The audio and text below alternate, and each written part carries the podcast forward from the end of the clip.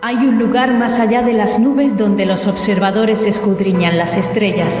Hay un lugar más allá de la atmósfera donde los intrépidos ponen a prueba sus límites. Hay un lugar más allá de la Tierra donde los visionarios sueñan con explorar.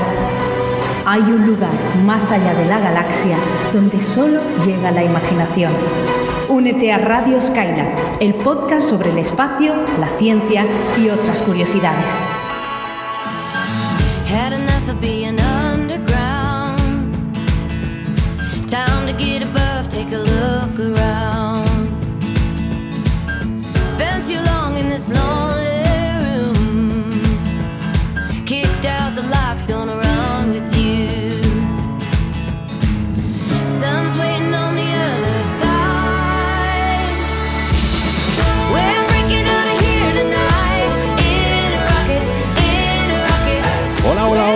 Saludo a todos los espacios trastornados. Eh, por desgracia, este no es el programa 100 todavía.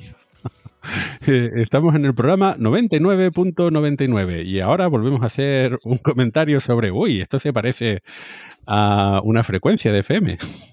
Pero, O a una En fin, ¿qué- aproximación a una Claro. asíntota, que es el Sí, número sí. 100, que no alcanzamos no- nos nunca. vamos aproximando, cada vez está más cerca, no se preocupen. Pero bueno, estamos, preparando alguna que otra cosilla y, mientras tanto, eh, como decía Cavi, la vida pasa, pero también la actualidad pasa por encima, nos aplasta. Entonces vamos a tener de- no- nos hemos visto obligados a hacer este programa no de emergencia, sino obligatorio, para hablar de un par de temas muy interesantes, como es el éxito del SN15 de SpaceX, de este prototipo de cohete.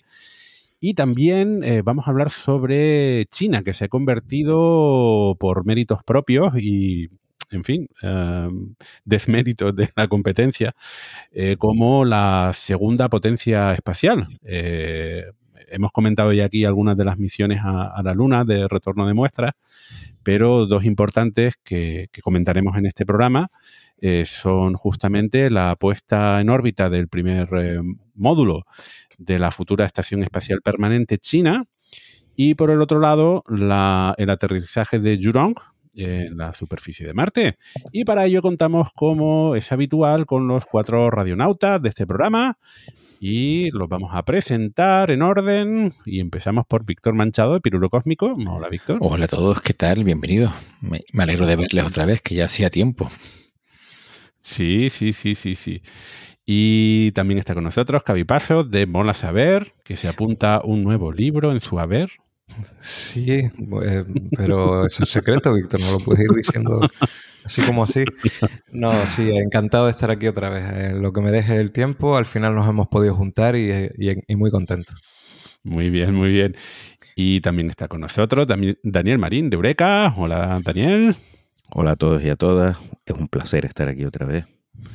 Bien. Eh, eh, oye, si, hacemos una encuesta, Daniel, yo creo que eh, dirían, oye, eh, Cavi, tú sigues sacando libros, pero Daniel, ¿tú escribes alguno? Pues mira, eh, la carrera de Cavi ya, ya es amplia, ¿eh? Mira que comenzó hace que tengo, relativamente poco, pero vamos, está súper productivo. no tengo interés especial. Eh, o sea, no tengo. Pero, pero hay mucho, pero hay mucho interés espacial, hombre. A ver, sí me gustaría escribir uno sobre China, por ejemplo, ya ves tú, Mm. ahora mismo, porque veo que hay mucha mucho interés por un lado y se junta con que hay bastante poca información por otro. de calidad. De, de Bueno, todas pues formas, si entre los oyentes hay algún agente literario, eh, puede enviar un correo electrónico a contacto arroba radioscala.es que Y bueno, si el cheque no está por debajo de medio millón, en euros, por supuesto, Ah, no, peseta. lo podemos negociar. Vamos, que tengan una oferta que no puedes como rechazar. cifra, como cifra de, de entrada. lo cierto es que si es por número de palabras, Daniel, tienes 48 libros, ¿sabes? Así que No, de todas formas, eh, bueno, aquí lo importante es que Gaby tiene ese proyecto que tenemos que hablar de él, de todas formas, algún día, ¿eh? Algún día, algún día. Algún día. En fin, y en este micrófono les saluda Víctor Ruiz de Infoastro. Recuerden que tenemos una página web, radioskyla.es, con una sección dedicada a la música, a la selección musical. Y estoy muy contento porque, bueno, aparte de que ya llevamos, casi, no sé si hemos superado ya las 400 temas musicales, eh, aparte de eso ya hemos superado los mil suscriptores a la, a la lista musical. ¿Ah, sí? Eh, sí, sí, sí, hace, hace una semana.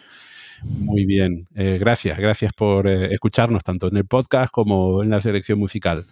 Y ahora sí, comprobación. Retroalimentación, Go. contenidos, ¡Go! recomendaciones. Todo listo, despegamos.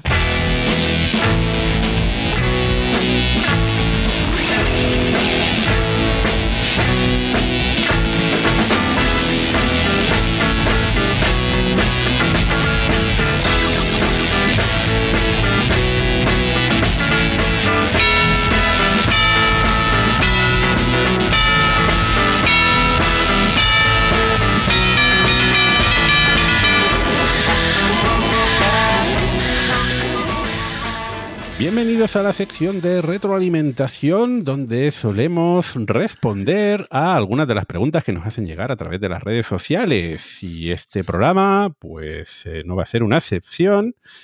Y aquí Cavi, con su poder de selección, bueno, en este caso ha sido un un comunitario, pues eh, ha filtrado ahí el torrente de preguntas desde el programa anterior. Y vamos a ello. A ver, Cavi, ¿qué preguntas tenemos para este programa? Bueno, pues como bien has dicho, tenemos una selección eh, que nos vamos a quedar en los, en los Tiramos alrededores de- dado. Tiramos un tiramos- de 20. Sí, y es así como elegimos. ¿no? No, lo, lo que sí querría pedir es que hay veces que, que alguno me hace más de 15 preguntas de una tacada.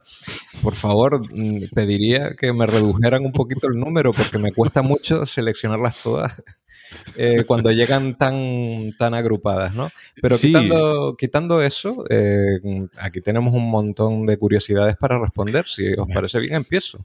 Sí, sí. No, eh, comentando eso, que normalmente hacemos una selección de hasta unas cinco preguntas. A veces nos pasamos y a veces tenemos que recortar porque se nos pasa el tiempo, ¿no? Pero eso, que a 15, mm, no. Bueno, a, a lo mejor me he ido, me he subido a la parra, he dicho 15 y son 10, pero vamos, me entende, me- nos entendemos. ¿no? Sí, sí. Por, por cierto, antes de que empieces, Carlos, perdona, que alguien nos comentó por ahí que a lo mejor sería una idea interesante, y lo cierto es que lo hemos debatido en alguna otra ocasión, hacer un monográfico de retroalimentación. Con preguntas solamente. Eh, Sería una forma de, de quitarnos de encima algunas de las preguntas pendientes. Ya por ahí. tenemos tema Bueno, para ahí el lo programa dejo. Venga. 99.9999. Seguro que sí. Estamos en ello. Vale, venga, voy a empezar con eh, una pregunta que nos hace Rosewood y está relacionada con el tema de las ondas gravitacionales que hablamos eh, la última vez, ¿vale? Eh, él se pregunta, él o ella, no, no estoy seguro, si hay un límite de asistencias que puede proporcionar un planeta, condicionado, por ejemplo, por su masa y o velocidad, o por contra podemos hacer miles o más asistencias y lanzar nuestras ondas a velocidades absurdas y, y a la velocidad absurda de la loca historia de la galaxia, tal y como él dice. Así que, ¿cuántas asistencias gravitacionales Bueno, podemos hacer esta para pregunta una tiene nave? varias respuestas. Entonces, yo creo que incluso podríamos hacer una encuesta o una porra para que cada cual vote por su preferida. Pero así a bote pronto se me ocurren tres posibles respuestas. Una, el límite está hasta que pares la rotación del planeta. De tan, de- por robarle. Esos son unos cuantos, estos son unos cuantos billones de asistencia Pero o como más, con o cada trillones de asistencia le robas un poco de momento angular al planeta, vale, hasta que lo pares. Una opción. Segunda opción, hasta que se jubile el responsable de- principal de la misión. Que, que ya diga, mira, paso de todo, me jubilo a la porra, hace una ligera desviación de la trayectoria y los traía contra el planeta, a la, a la pobre nave. Esa sería la opción B. Y la opción C es hasta que alcance un- la velocidad de escape del sistema solar y se vaya a la quimbamba y perdamos toda, toda comunicación con la, con la pobre nave por, por abusar un poco de la velocidad. Oye, e- e- espérate, espérate, voy a, jugar un poco eh, con la mecánica celeste. ¿Qué pasaría si hacemos una, unas órbitas, no? Bien, y entonces eh, la velocidad que gana por un lado eh, se la devuelve por otro lado y luego... es decir, es que en la, en la mecánica celeste creo que hay eh, infinidad de posibilidades. No, no, no, no, no hay una única, ¿no? Y por supuesto que se pueden tener muchísimas eh, asistencias Sí, además gravitacionales. que en Mate una misión se usa en Mate un planeta para hacer asistencia gravitatoria. Se supone que lo que intenta... Ay, perdona, que vi que Sí. a- No, simplemente iba a decir, sí, eso lo hemos hablado, pero ¿qué ocurriría antes? ¿La jubilación, la velocidad de escape o parar la rotación de un planeta? Eso es lo, el- de lo que estamos debatiendo aquí. O al ¿sabes? final del universo. ¿Qué pasa antes? La velocidad de escape está La claro. velocidad de escape antes que la jubilación, pues eso, esa sería Pero por, la... eso, por eso estaba comentando que qué pasa si en realidad eh, después de la asistencia eh, gravitatoria para acelerar la sonda, eh, hacemos otra asistencia con otro planeta para frenarla. Entonces que realmente no tiene un, un aumento neto de, de velocidad. Vale, tú dices O sea, un juego de billar ahí. Exacto, sí, sí, sí. Sí, puede haber muchas combinaciones, claro. Claro. Sí, sí. Lo que pasa es que yo entiendo que la pregunta del oyente va a aumentar la velocidad, claro. Pero Sí, eso no, es la de quitar, velocidad. no de- no de quitar Cuidado, la rotación a un planeta y dárselo a otro. que ya- Ahí está. Puedes alcanzar la velocidad de escape y seguir aumentándola como hicieron las Voyager, que después de. Júpiter, bueno, la Voyager 2 pues pasó por Saturno, Urano, Neptuno. Pero eso que no puedes luego volver a otro planeta porque ya vas hacia afuera del sistema solar. Si tienes una aline- alineación planetaria, lo puedes hacer, como era el caso de la Voyager, pero si no, ya te vas fuera del sistema. Pues creo que ha quedado la, la pregunta respondida y así que voy a pasar a la siguiente, que nos la hace un clásico, que es Lucy Trust y está relacionada con eh, pegarse los cascos para poder hablar. ¿Se podría escuchar en caso de que dos astronautas pegaran sus cascos? Claro. Eh, quizá notar las vibraciones o, o aunque no esté muy claro de que llegan a entenderse, tener, tener un tipo de comunicación. por, por si no ha quedado claro, que no tiene por qué estarlo, evidentemente, en el vacío no se transmite el sonido. Nadie Entonces- puede oír tu. Eh, lo, lo que uno puede transmitir son, son por radiofrecuencia, ¿no? Así que se puede comunicar. Pero en este caso la cuestión es si uno estuviese hablando dentro del casco, ¿cómo podría llegar a comu- comunicarse con otro astronauta? Y la bueno, una, una- una idea sería juntar los cascos de tal forma que las vibraciones, eh, mientras uno está hablando, pues se puedan transmitir al, al Que es una compañero. solución que sale en películas, ¿no? Sí, eh, yo creo, que, yo creo que lo ha preguntado precis- precisamente porque en- creo que en The Spans Sí, eh, ocurre en la última temporada, si mal no recuerdo. bueno, Entonces puede no venir por ahí la cosa.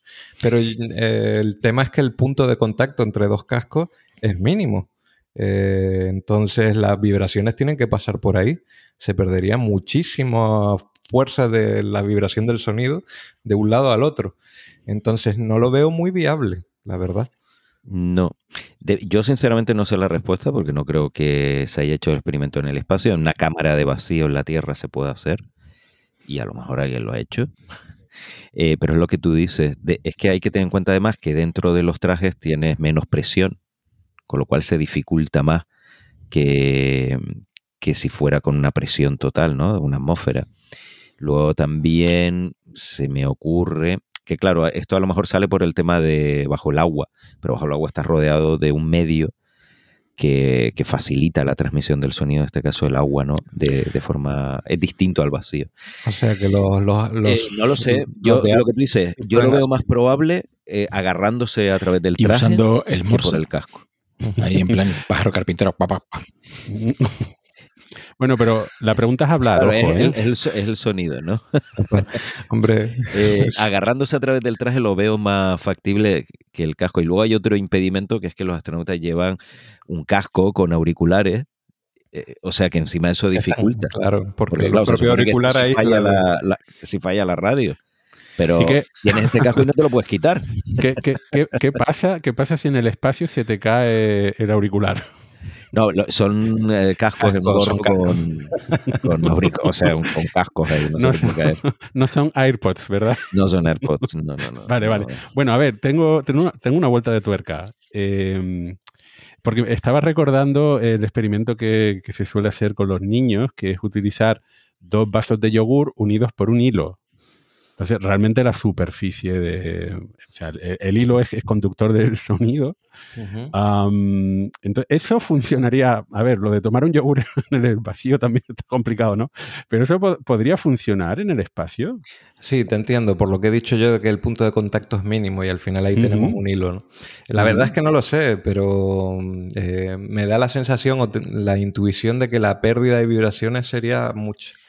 Es que es eso, que yo no lo sé, pero, A ver, pero eh, veo complicado. Sobre por- todo por todos esos impedimentos, baja presión de los trajes, los auriculares. Ujú. La, o sea, la idea físicamente la se transmite sonido, eso está claro. Pero se puede escuchar bien y que se escuche bien, que no sea un... sino que- Efectos especiales patrocinados otra una vez más. por- Esto es bastante ciencia ficción, no, no- no es nada viable, pero la- eh, eso, por visualizarlo un poco, pues sería sustituir eh, en el vacío, evidentemente, en el espacio, sustituir a los yogures por los astronautas, de tal forma que sus cascos estuvieran unidos por, por ese hilo. Entonces, si habla uno, el sonido se desplazaría por el vacío y llegaría al otro casco y podrían escucharse así. No, pero es que el material de los cascos no es plástico que vibra tanto. Ujú. Y ese es el Imagínate un, problema. un casco de plástico en el espacio.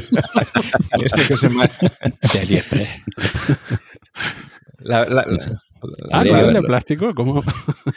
la verdad es que es una pregunta que, que es interesante. interesante. Yo, mi apuesta es que se oye algo, evidentemente, pero tengo la oír se, se oye se oye algo. Además, cuando uno escucha el sonido de las cámaras que sacan GoPro y todo esto del espacio, se oyen los golpes, se oyen Mm. eh, se oyen cosas en el espacio. O sea, eso es que, claro, el vacío no transmite el sonido, pero por contacto sí que se oye y se oyen lo- los golpes de los astronautas con la superficie o cuando cogen la cámara y hay ruido.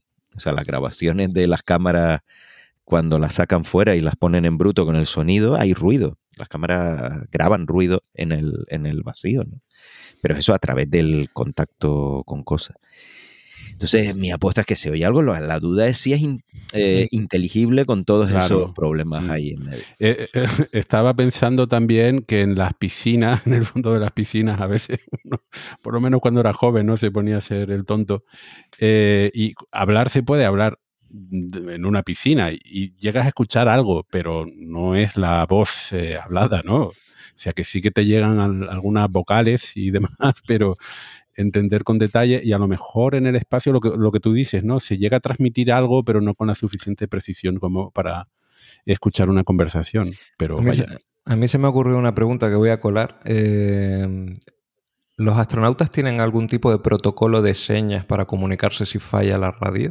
Así como está el lenguaje de señas, que yo entiendo que un astronauta no lo puede usar porque el casco le impediría hacer muchas de las señas que están relacionadas con tocarse la cara, ¿no? que el lenguaje de señas está muy, muy orientado a usar más partes del cuerpo que, solo las manos. Eh, la pregunta es para ti, bueno, para el que lo sepa de los tres, pues yo no tengo ni idea si hay algún tipo de protocolo de lenguaje de señas eh, para que se comunique. Sé, sé que han usado señas en el pasado, pero no hay nada estandarizado.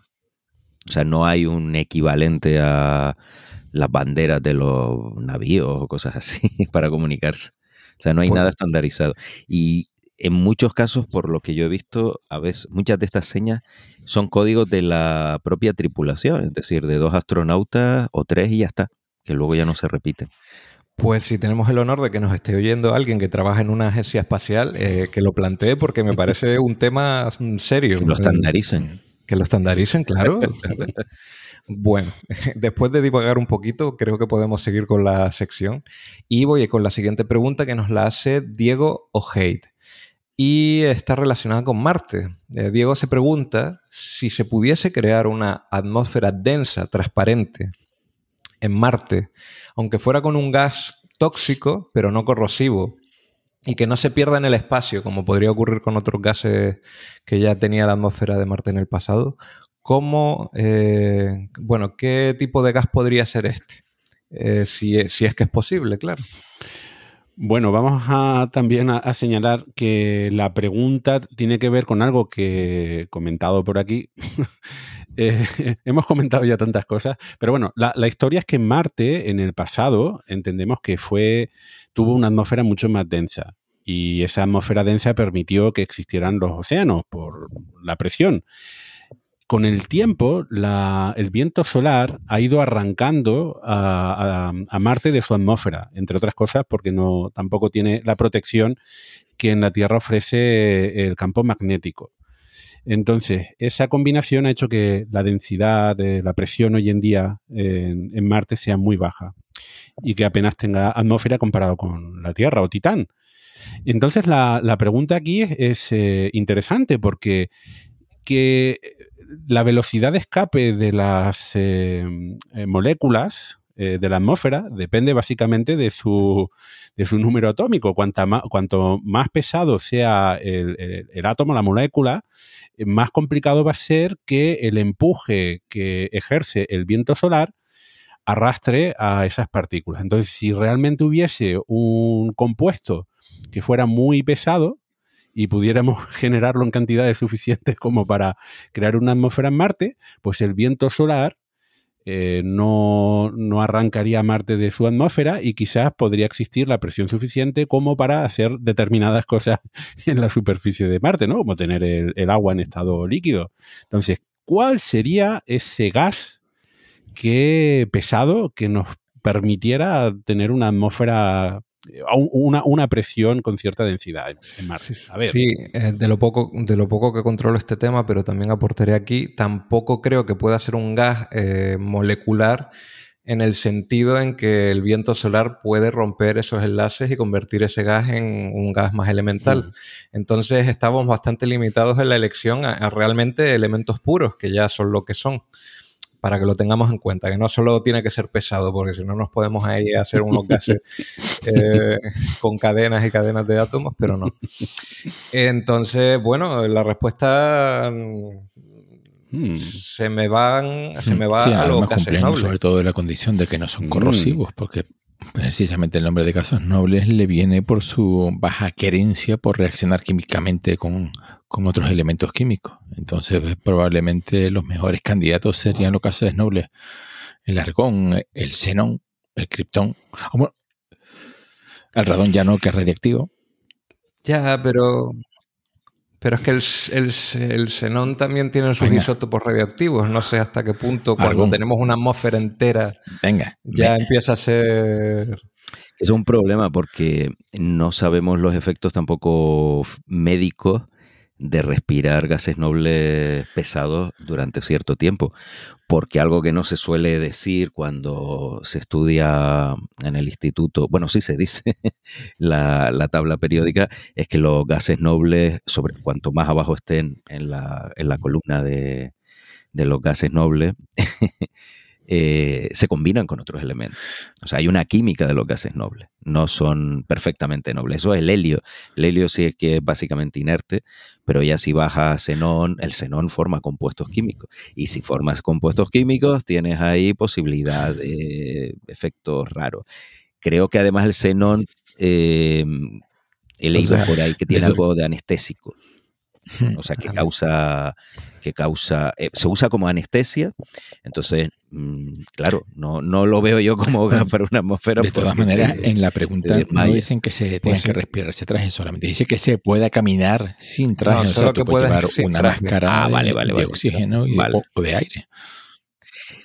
Claro, vale. Entonces, sí, lo que no te interesa que se filtre, porque si es un gas, lo ideal es que sería un gas que no se filtrase. Entonces, yo no votaría por el xenón, en todo caso por el criptón, que es el siguiente más pesado, pero claro, tampoco sabemos la toxicidad que puede tener a, a largo plazo. Así que, o el argón o el helio. Y el helio, el experimento que hay así de respirar con helio, aunque no sea respirar, es en el Skylab. Y habrá como la de helio parcial. Pues mira. A, a lo mejor no, no, no viven mucho, pero mueren de manera muy divertida. Lo que, lo que quiera que haya ahí. En, em, el- ese gas noble podría mezclarse con, quiero decir, por ejemplo, aquí en la Tierra tenemos que eh, respiramos oxígeno, pero realmente eh, la mayor parte de la atmósfera es nitrógeno. Entonces, eh, utilizando ese gas noble, podríamos tener esa combinación también de oxígeno Sí, para de poder respirar. en submarinismo, cuando haces inmersiones muy profundas, se usa oxígeno y, y helio, si no recuerdo mal. Hay una, hay una combinación para hacer inmersiones especialmente profundas. Mm. Es- Eso es interesante porque puede que haya por ahí algún planeta con una atmósfera, bueno, no lo veo difícil porque los gases nobles ya, ya sabemos, ¿no? Pero con una atmósfera de gas noble y oxígeno para, para respirar. Claro, la clave siempre es que hay que mantener la presión parcial del oxígeno similar a la presión eh, que tenemos en nuestro planeta. O sea, mientras tengas eso, tú le puedes añadir y tú puedes quitar y añadir atmósfera mientras tengas la presión parcial de oxígeno que tenemos en nuestro planeta, ese 20%, porque si no, no podemos respirar. Por, cierto, voy a hacer aquí una petición al organismo internacional que se encargue de los elementos químicos, porque yo quisiera ver una tabla de elementos químicos completamente republicana. Esto de que hayan gases nobles No, no, me gusta en republicanos no, porque aquí somos transversalmente políticos, pero esto- Daniel dijo que no son nobles puros, entonces habría que cambiarlos a Noble. gases aristocráticos o algo así. Definición de noble. Chaquetero. No, pero ya. bueno, bro- bromas aparte, creo que podemos seguir con la siguiente pregunta, que ya sería la última. Esta pregunta es anónima y está relacionada con eh, las futuras sondas de China, específicamente la que despegará en 2029 y llegará a Júpiter en 2036 y a Neptuno en 2049. Que mm, el, oyente es anónimo, pero me insistió a que metiera la pregunta y me pareció muy interesante. Lo que no quiere decir es que si me insistís todo, voy a meter las preguntas siempre porque de verdad que la selección es comunitaria. Pero bueno, eh, ¿qué podemos decir de esta misión? Pues ya lo he dicho todo. Bueno, lo que lo- se sabe. no, podemos añadir algo más. eh, no, es eso. Es que es una diapositiva que se ha filtrado, que bueno, se sabe de varios años, desde hace bastantes años que China quiere lanzar una sonda Júpiter. Eh, ahora parece que se ha combinado con esa otra propuesta todavía más vaga de una sonda a los planetas exteriores, a Urano y Neptuno. Y ya está, esa es la propuesta, pero no se sabe absolutamente nada más. Como no se sabe nada más, me imagino que ahora mismo es una simple propuesta. La parte de Júpiter sí parece bastante sólida y además eh, se ha detallado que su objetivo es estudiar sobre todo la magnetosfera y el interior de Júpiter, una especie pues, de sonda Juno, pero claro, eso es incompatible con luego viajar a otros planetas. Entonces no sé cómo lo van a hacer, si lo van a dividir o no, o que están replanteando la misión, no se sabe. Es un- uno de estos proyectos que están ahí en el aire y poco más se sabe. Pues un- una pena que no podamos darte más información y que estemos en la fase PowerPoint, como siempre decimos en el programa. Y hasta aquí la sección de retroalimentación. Eh, ya, ya sabéis lo que siempre digo, eh, dejad las preguntas, que de verdad que intento ah, recopilarlas y si no traerlas en un programa, traerlas en el siguiente o en el siguiente al siguiente, ¿vale? Eh, Twitter, en Evox, en nuestra página web y eh, solo me queda decir, seguimos con el programa.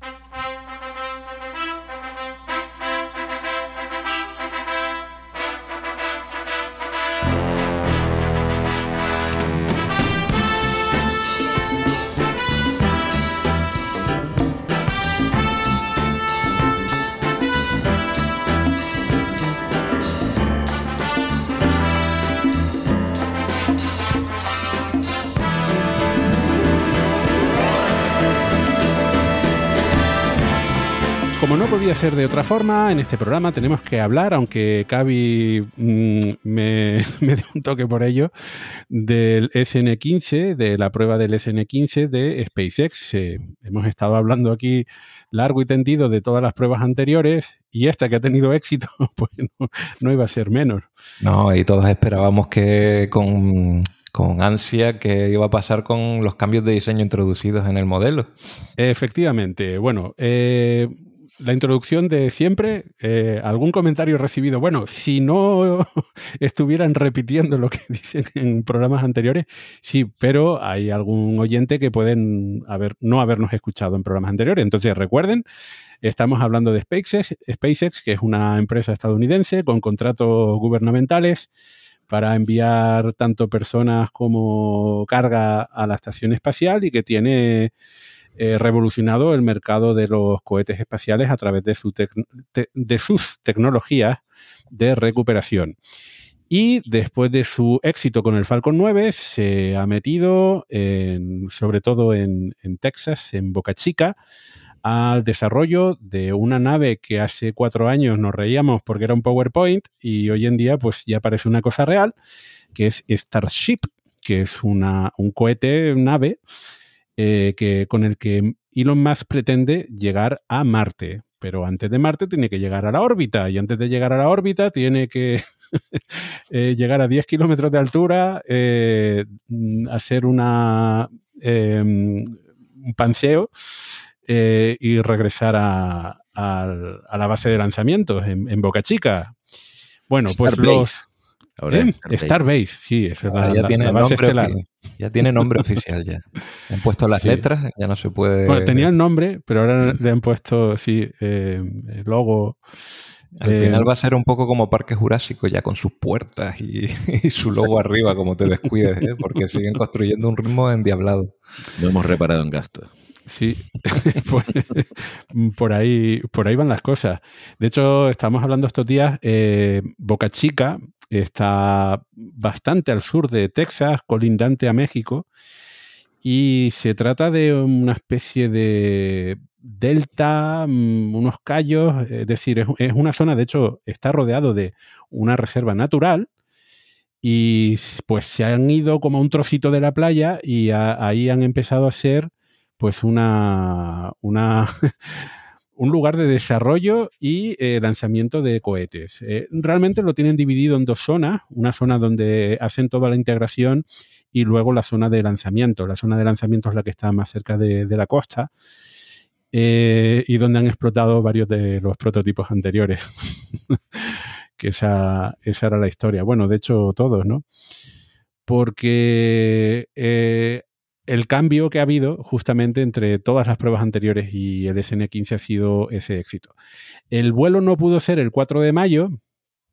Comen- Comentaba eh, un youtuber, eh, Scott Man- Manley, que podría haber sido el 4 de mayo, May the 4th be with you, el día de la Guerra de las Ga- Galaxias, pero tu- tuvo que ser el 5 de mayo. Eh, y bueno, pues eh, estuvimos esperando bastante rato durante la, la retransmisión. Ah, hay varios canales de YouTube de los que hemos comentado por aquí en algunas ocasiones, en NASA Spaceflight y otros, eh, Las Padre. Y bueno, ellos comienzan la, la retransmisión desde mucho antes porque como no hay información oficial, Es que no se sabe cuándo van a lanzar, entonces a veces se pasa todo el día. eh, Días, eh, literalmente. Sí, sí, sí. Eh, hay retransmisiones que duran más de cinco horas, que están ahí esperando a que se lance, pues si no se lanza, pues no se lanza. y otro y, y a, estar otro día por allí. Pero bueno, al finalmente, finalmente ese día concreto, el 5 de mayo, sí que hubo lanzamiento. Lo que pasa es que las condiciones no fueron óptimas. Eh, algunas de las retransmisiones anteriores fueron mucho más espectaculares, aunque el resultado fuera catastrófico. En este caso, el día estaba bastante nublado. De hecho, por la retransmisión se veía que había algo de viento. Yo creía que se iba a cancelar, pero no. Y como decía Cavi, la gran diferencia entre los eh, prototipos anteriores y el SN15 es que este es un, era un salto eh, cualitativo. Eh, porque han cambiado varias cosas del diseño y entonces, bueno, pues no se sabía qué es lo que iba a pasar. Sí, recordamos que desguasaron el 12, el 13, el 14, directamente saltaron al 15 con los cambios introducidos de diseño y lo que más esperábamos en este programa, también cambios en los Raptor, que bueno, eh, ya vamos adelantando, pero si esto salió exitoso es en parte porque fue maravilloso cómo funcionaron esos Raptors. Bueno, ah, hubo una cosilla ahí al final que ahora comentaremos, pero espero que, no sea grave. Eh, sí, desde luego, bueno, en, en muchos de los foros se ha ido intentando desgranar qué, qué cambios han tenido, porque de nuevo, SpaceX no publica esta información, pero sí que se sabía que eh, habían cambiado el diseño de los motores. Recuerden que esta, esto era uno de, para nosotros de um, la, de la gran limitación para el futuro de la Starship.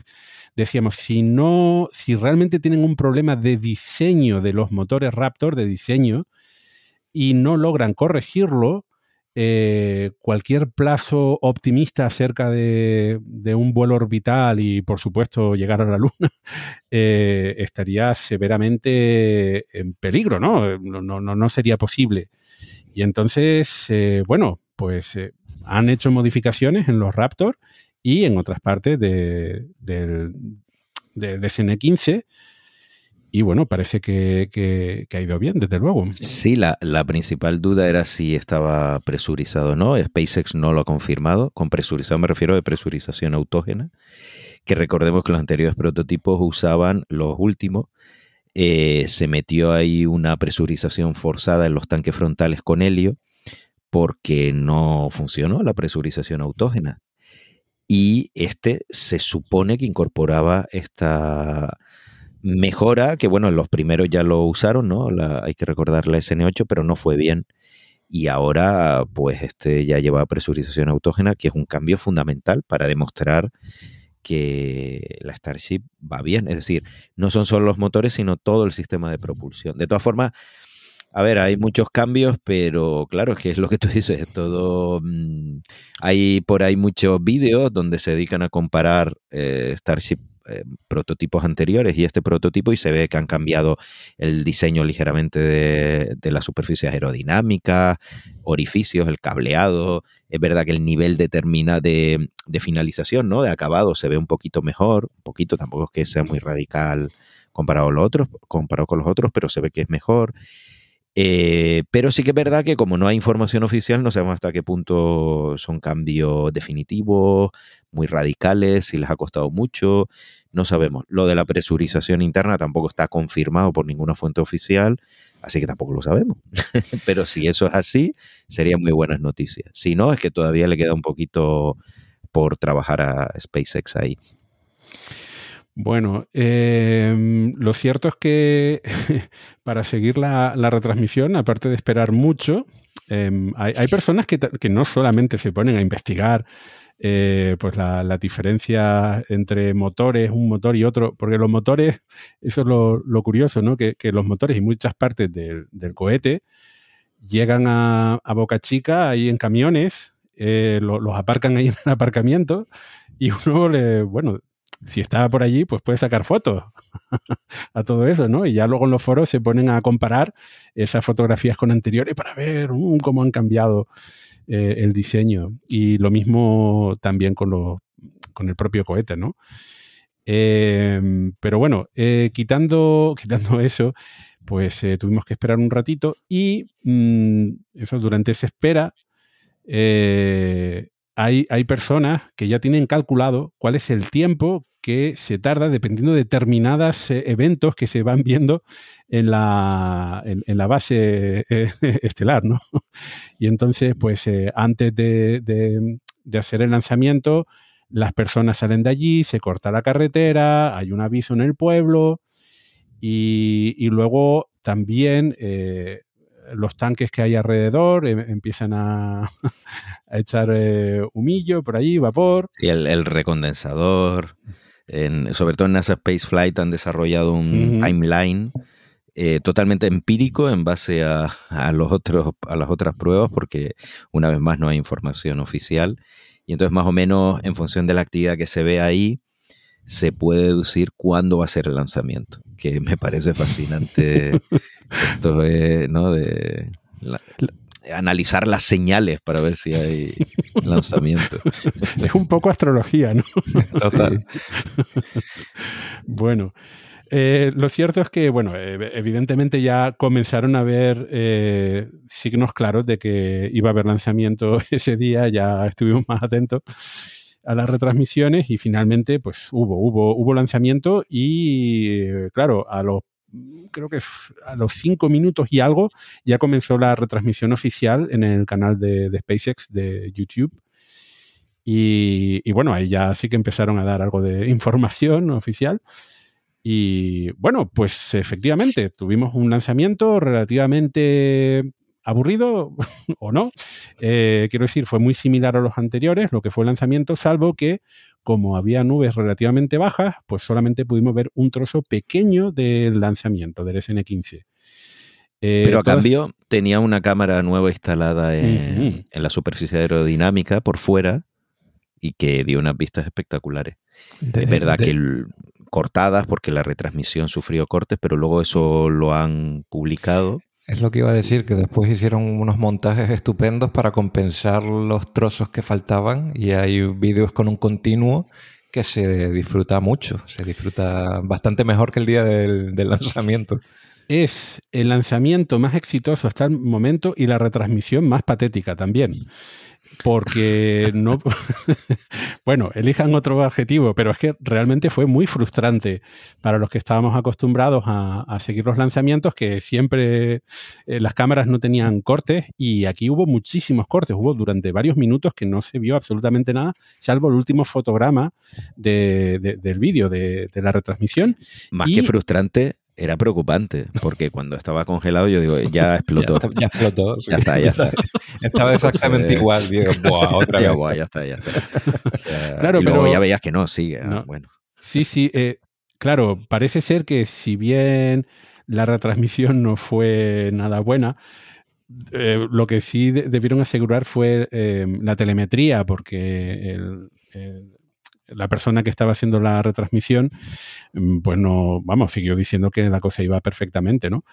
Pero sí, y estoy de acuerdo contigo, la sensación fue como, ups, ya desde abajo no se ve nada, desde las cámaras que estaban en Boca Chica no se puede ver absolutamente nada, no sabemos qué es lo que está pasando por arriba.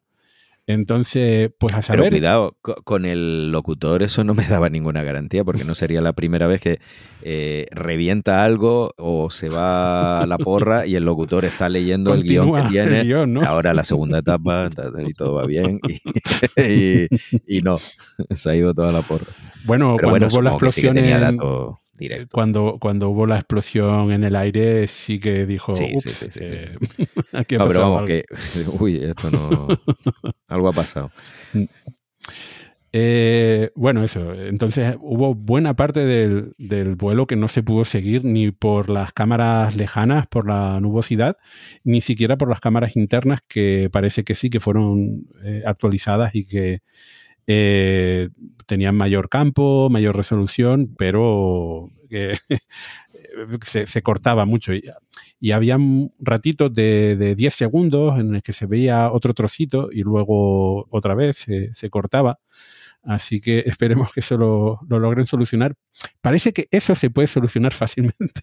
El diseño de los Raptor, pro- eso probablemente costaría mucho más, ¿no?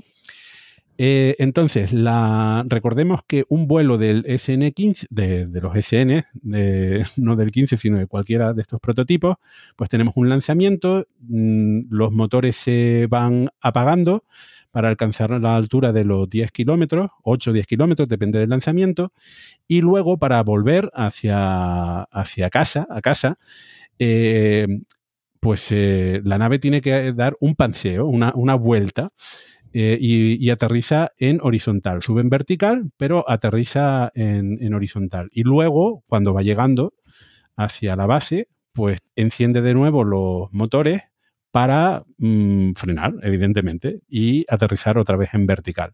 Belly flop, belly flip. Exacto. Y bueno, pues muchas. El, el- el belly flop, el, el panseo en el aire eh, para ponerse en horizontal, no lo vimos. Pero sí que pudimos ver algunas de esas nuevas cámaras que citaba Daniel desde el exterior de, de la SN15, que son fabulosas esas imágenes. Espectaculares.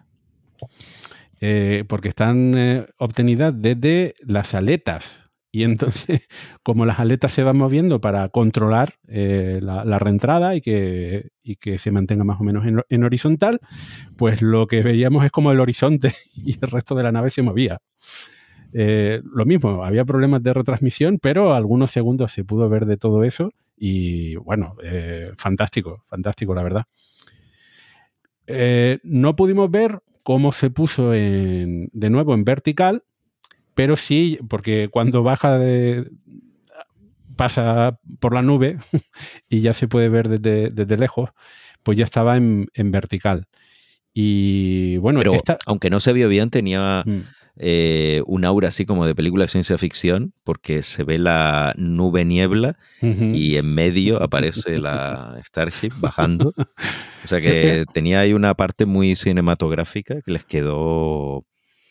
No era, claro, el clima no acompañaba, pero quedó impresionante, que tenía su punto. O sea, El corte que como- compartí en Twitter justo empieza desde la aparición del SN15 a través de las nubes, ¿no? Que es como tú decías, es que me venía al pelo empezar así.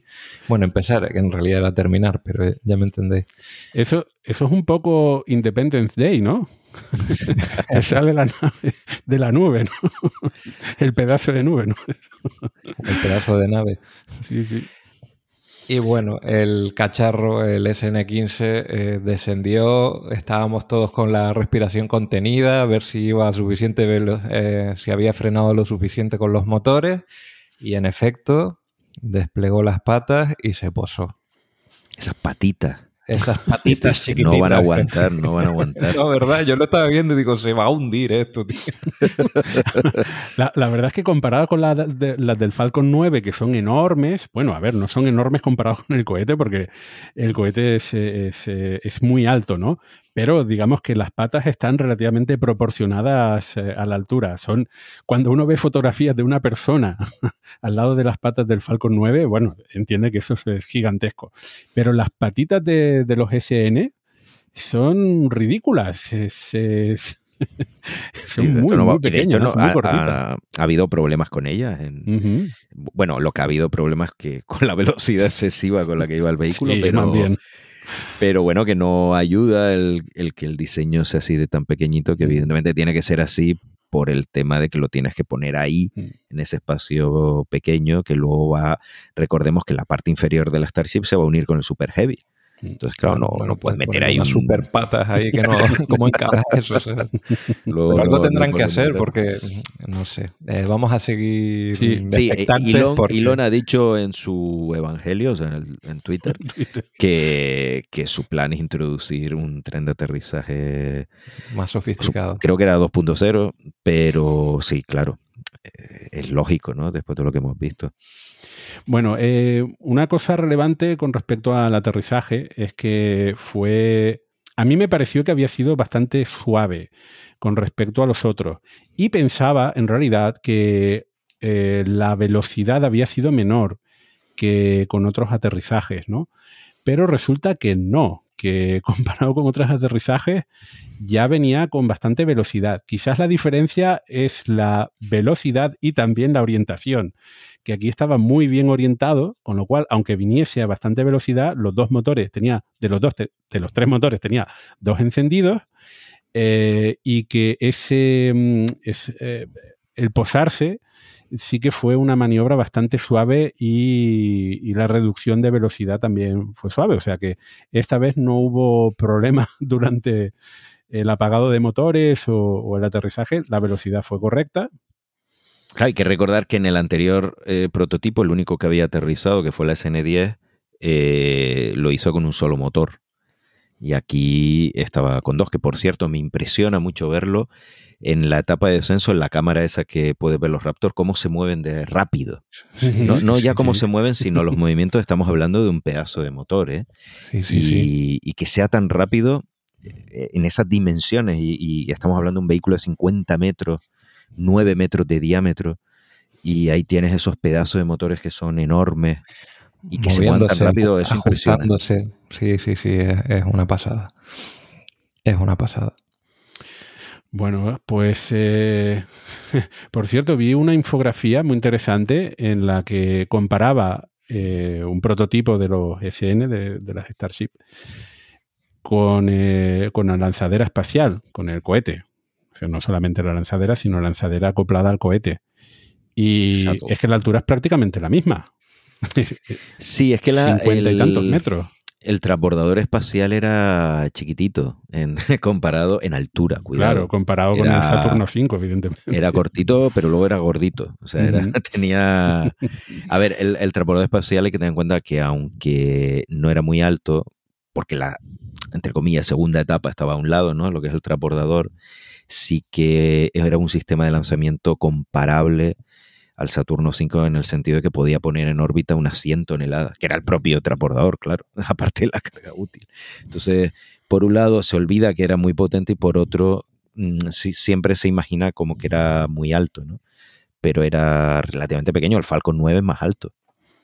No, lo digo también por tener en mente, a, a mí lo que me sorprendió es que el, el St- Starship, eh, estos prototipos, sean tan grandes, porque normalmente no veo fotografías de personas alrededor, aunque un youtuber se, se sacó de Strange un vídeo debajo de los motores Raptor. Eh, y en fin, luego pidió perdón, que esas cosas no se hacen y demás, Ya, pero el tipo ya, fue por pero, ahí. él, pero, él con- pero él lo consiguió. Sí. Con lo cual también la seguridad de ese sitio, ay mi madre. En fin, las autoridades, las autoridades van a tener trabajo ahí con, con eh, SpaceX en Boca Chica. Eh, bueno, eso, que, que- que realmente es un pedazo de prototipo. Es que no estamos hablando de una, la- las cafeteras del, del- del principio, ¿no? Estamos hablando del mayor sistema de lanzamiento de la historia. Que Sí, en capacidad no es tanto porque son 100 toneladas aproximadamente, que el Saturno 5 era más. Pero es que, claro, eh, en términos de potencia y energía es mucho más que un Saturno 5 porque las dos etapas son totalmente reutilizables. Eso es. Entonces, claro, ahí tienes una potencia que se utiliza para recuperar las etapas. Eh, Entonces, sí, es un bicho enorme. Em, Da- Daniel, te lo pregunto, aunque creo que no hay datos al respecto. ¿Se sabe algo de la prueba del- de las losetas térmicas que llevaba el prototipo encima? Que se cayó una. Ah, bueno, es verdad que hay que decir que llevaba, este prototipo llevaba, creo que eran más de 850 losetas. Eh, han ido incrementando el número de losetas que se, han- que se ponen en la superficie, porque hay que recordar que la versión orbital tiene que tener como mínimo la mitad con losetas si no quiere que se derrita Mm. en la atmósfera y haga ahí un, un Columbia, desgraciadamente, ¿no? Eh, pues no, yo no he visto nada. Bueno, es que no se publica nada, ¿qué te voy a decir? Por- ya, ya lo sé, lo, que- pero lo que como- vi es que aguantó, lo que vimos todos, o sea, que no se cayeron, que es muy buen síntoma. Se, cayeron en los encendidos estáticos unas que estaban en la parte inferior, pero de la zona grande, ¿no? Donde se- estaban esa, ma- la mayoría de las 850 losetas, eh, aguantaron prácticamente todas, no sé si se cayó una o algo así, o sea que Sí. eso es muy buena señal. Muy sí, además que ya habíamos hablado, habíamos hablado en el programa, en este programa que no es como a lo mejor las losetas del transbordador, que aquí se cae una, son todas iguales, se pone y otra y ya está. Claro, pero efectivamente, eso es una enorme ventaja de este escudo térmico, pero también, claro, ahora hay que probarlo de verdad. Claro. no se caen, eh, condición necesaria, pero no suficiente. pero ahora aíslan, aíslan de Ahí está, Bueno. ahora en una reentrada y también hay que ver si, claro, porque este cacharro es de acero, ¿no? Es verdad que, por ejemplo, el transbordador es de aluminio, la estructura interna, eh, pero claro, si hay una loseta, eh, ¿qué pasa? Se va, se hace un agujero ahí, tenemos que, si falta una loseta me refiero, por una normalmente, por la experiencia del transbordador, las ondas de choque y todo lo que se genera alrededor, es prácticamente imposible que se destruya el vehículo, salvo que la loseta sea muy grande.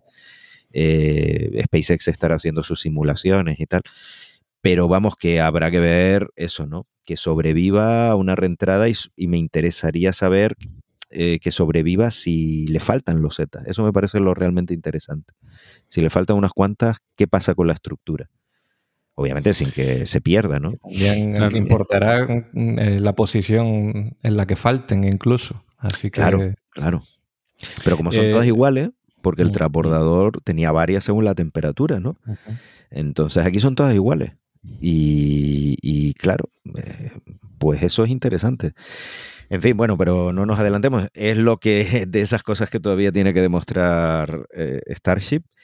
Eh, de todas formas, yo el, el aterrizaje me pareció espectacular y, y yo lo vi y digo, aterrizó bien, bien, fantástico. Pero luego tenías, hay un, la pega es que apareció una llama Sí, al lado y que no se iba. que recordaba al SN10 Y, claro, y todo el mundo pensando, bueno, en, en cinco minutos esto revienta.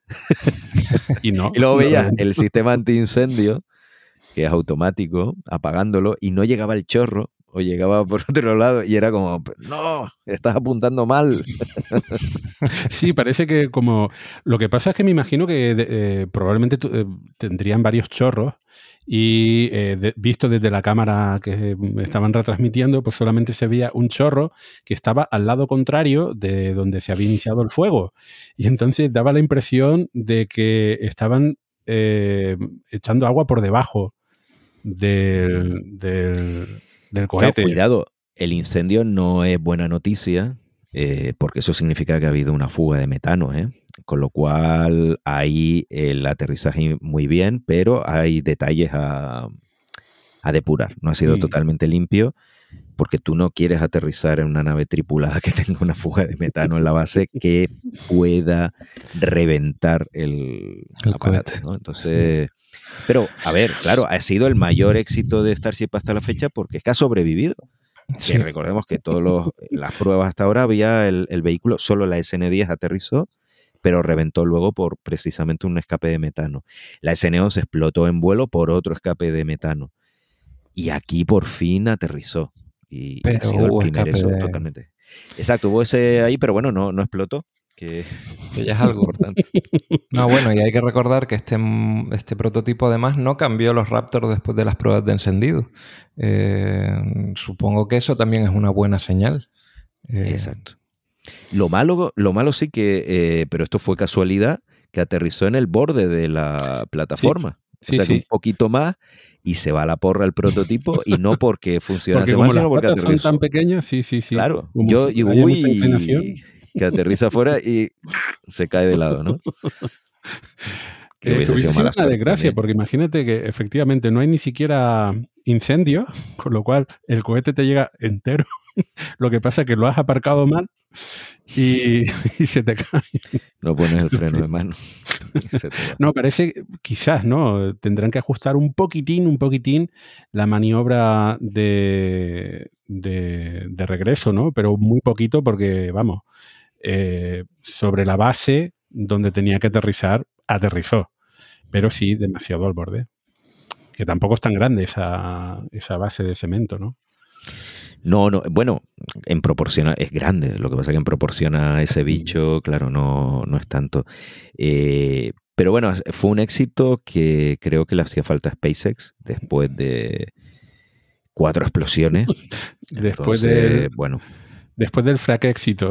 de los fraquéxitos anteriores y sobre sí. todo del fracaso anterior, porque, claro, la SN10 fue Mm. fraquéxito, pero la Sí. S11 fue directamente Un fracaso. porque- paso enorme para atrás. Claro. reventó. Y es verdad que el progreso de lo que hemos hablado siempre en Boca Chica es tan rápido que, mira tú, eh, nos quejamos a veces de si falla o no, pero claro, es que el desarrollo de un cohete normal tarda años. Y aquí estamos viendo esto en, en meses. Entonces, de todas formas, era necesario porque, eh, aunque esto es verdad, lo de los plazos, luego también es verdad que es el propio Elon Musk el que se im- autoimpone, el que se autoexige esos plazos tan cortos, entonces es normal hasta cierto punto que le juzguemos Mm. en base a sus propios plazos. Es decir, que hay gente "Ah, que son injustos. Sí, bueno, pero es que ha sido el propio Elon Musk el que dijo que en julio y agosto la Starship iba a órbita, que ya sabemos que exagera, que todo lo que tú quieras, pero me refiero que, que son ellos mismos, empezando por Musk, los que ponen unos plazos increíblemente exigentes y poco creíbles que luego pues el resto de- del público entre los que nos incluimos Bueno. decimos hombre vas lento no sé qué ¿Elon Musk se lo autoexige o se lo exige a sus empleados? No me queda claro. Bueno, las dos cosas Eh, las dos cosas seguramente Y esta vez, y esta vez este plazo que has mencionado, Daniel, ¿sería posible teniendo en cuenta el éxito del SN15? Eh, bueno va- que se ha eh, vamos- anunciado Exacto, vamos a hablar de eso porque resulta, bueno, había dos cosas, ¿no? Eh, que hay rumores o alguien por ahí comentaba que a lo mejor el SN15 vuelve a volar, ya que retornó y se Bueno, quedó la- entero. Tenemos que decir la coña que, que va a ser verdad que dijimos nosotros, eh, no en un programa, sino después de ver esto, entre nosotros que decimos, es que claro, ha aterrizado esto como nunca había aterrizado una pieza y ahora no saben dónde meterlo en la SN15. Es una putada que ahora tienen que desmantelarlo manualmente. Claro, porque ya tienen, ya tenían, recordemos que a todo esto ya estaba lista la SN16, como bueno, esto va a reventar, pues ya vamos a poner el siguiente, la SN16. Ups. que, que también es de esta tercera generación de prototipo Starship. Me refiero que los anteriores eh, se podía considerar la segunda generación. No cuento los primeros que eran básicamente tanques, ¿no? De, para presurizado. Eh, son los que han volado, ¿no? La primera que dio 150 metros, los saltitos, luego la SN8, SN9, SN10, SN11 y ahora SN15 y la SN16 era parte de esta tercera generación de prototipos que van mejorando, ¿no? Eh, que la SN20 se supone que es el primero, por cierto, de la cuarta generación. Entonces, claro, la SN16 ya estaba lista y la SN17 estaba casi terminada. Eh, y claro, dice, ¿ahora qué hacemos con esto? Pues lo van a echar a volar para desmantelarlo ya como Dios manda. Y a ver si revienta esta vez. A ver si Nos se lo quita cae de en como medio. en México. se lo tiramos a los mexicanos. No, pero Bueno. estupendo. Al final les ha salido un vuelo extra, ¿no? Que quizá no esperaban, o sí. O más. Pero- o más, una vida extra. controlado. mm. Una vida extra. Y de él, de, esa, de ese intento, en caso de hacerlo, que los rumores apuntan que sí, pues aprenderán más, que es lo que queremos todos, que aprendan rápido y lo vayan aplicando. Bueno, y lo que comentabas, Javi, es muy interesante porque resulta que nosotros nos solemos quejar de la poca información que ofrece SpaceX, pero claro, a veces tiene que ofrecer información, se ve obligada a ofrecer información que se publica, ¿no? Al Eh, gobierno al gobierno, ¿no? Y en este caso, pues eh, ha tenido que ofrecer información acerca de sus planes de lanzamiento orbital eh, para aprobarlos, ¿no? Porque no puede Pero hacer un cuidado, a ver, lanzamiento.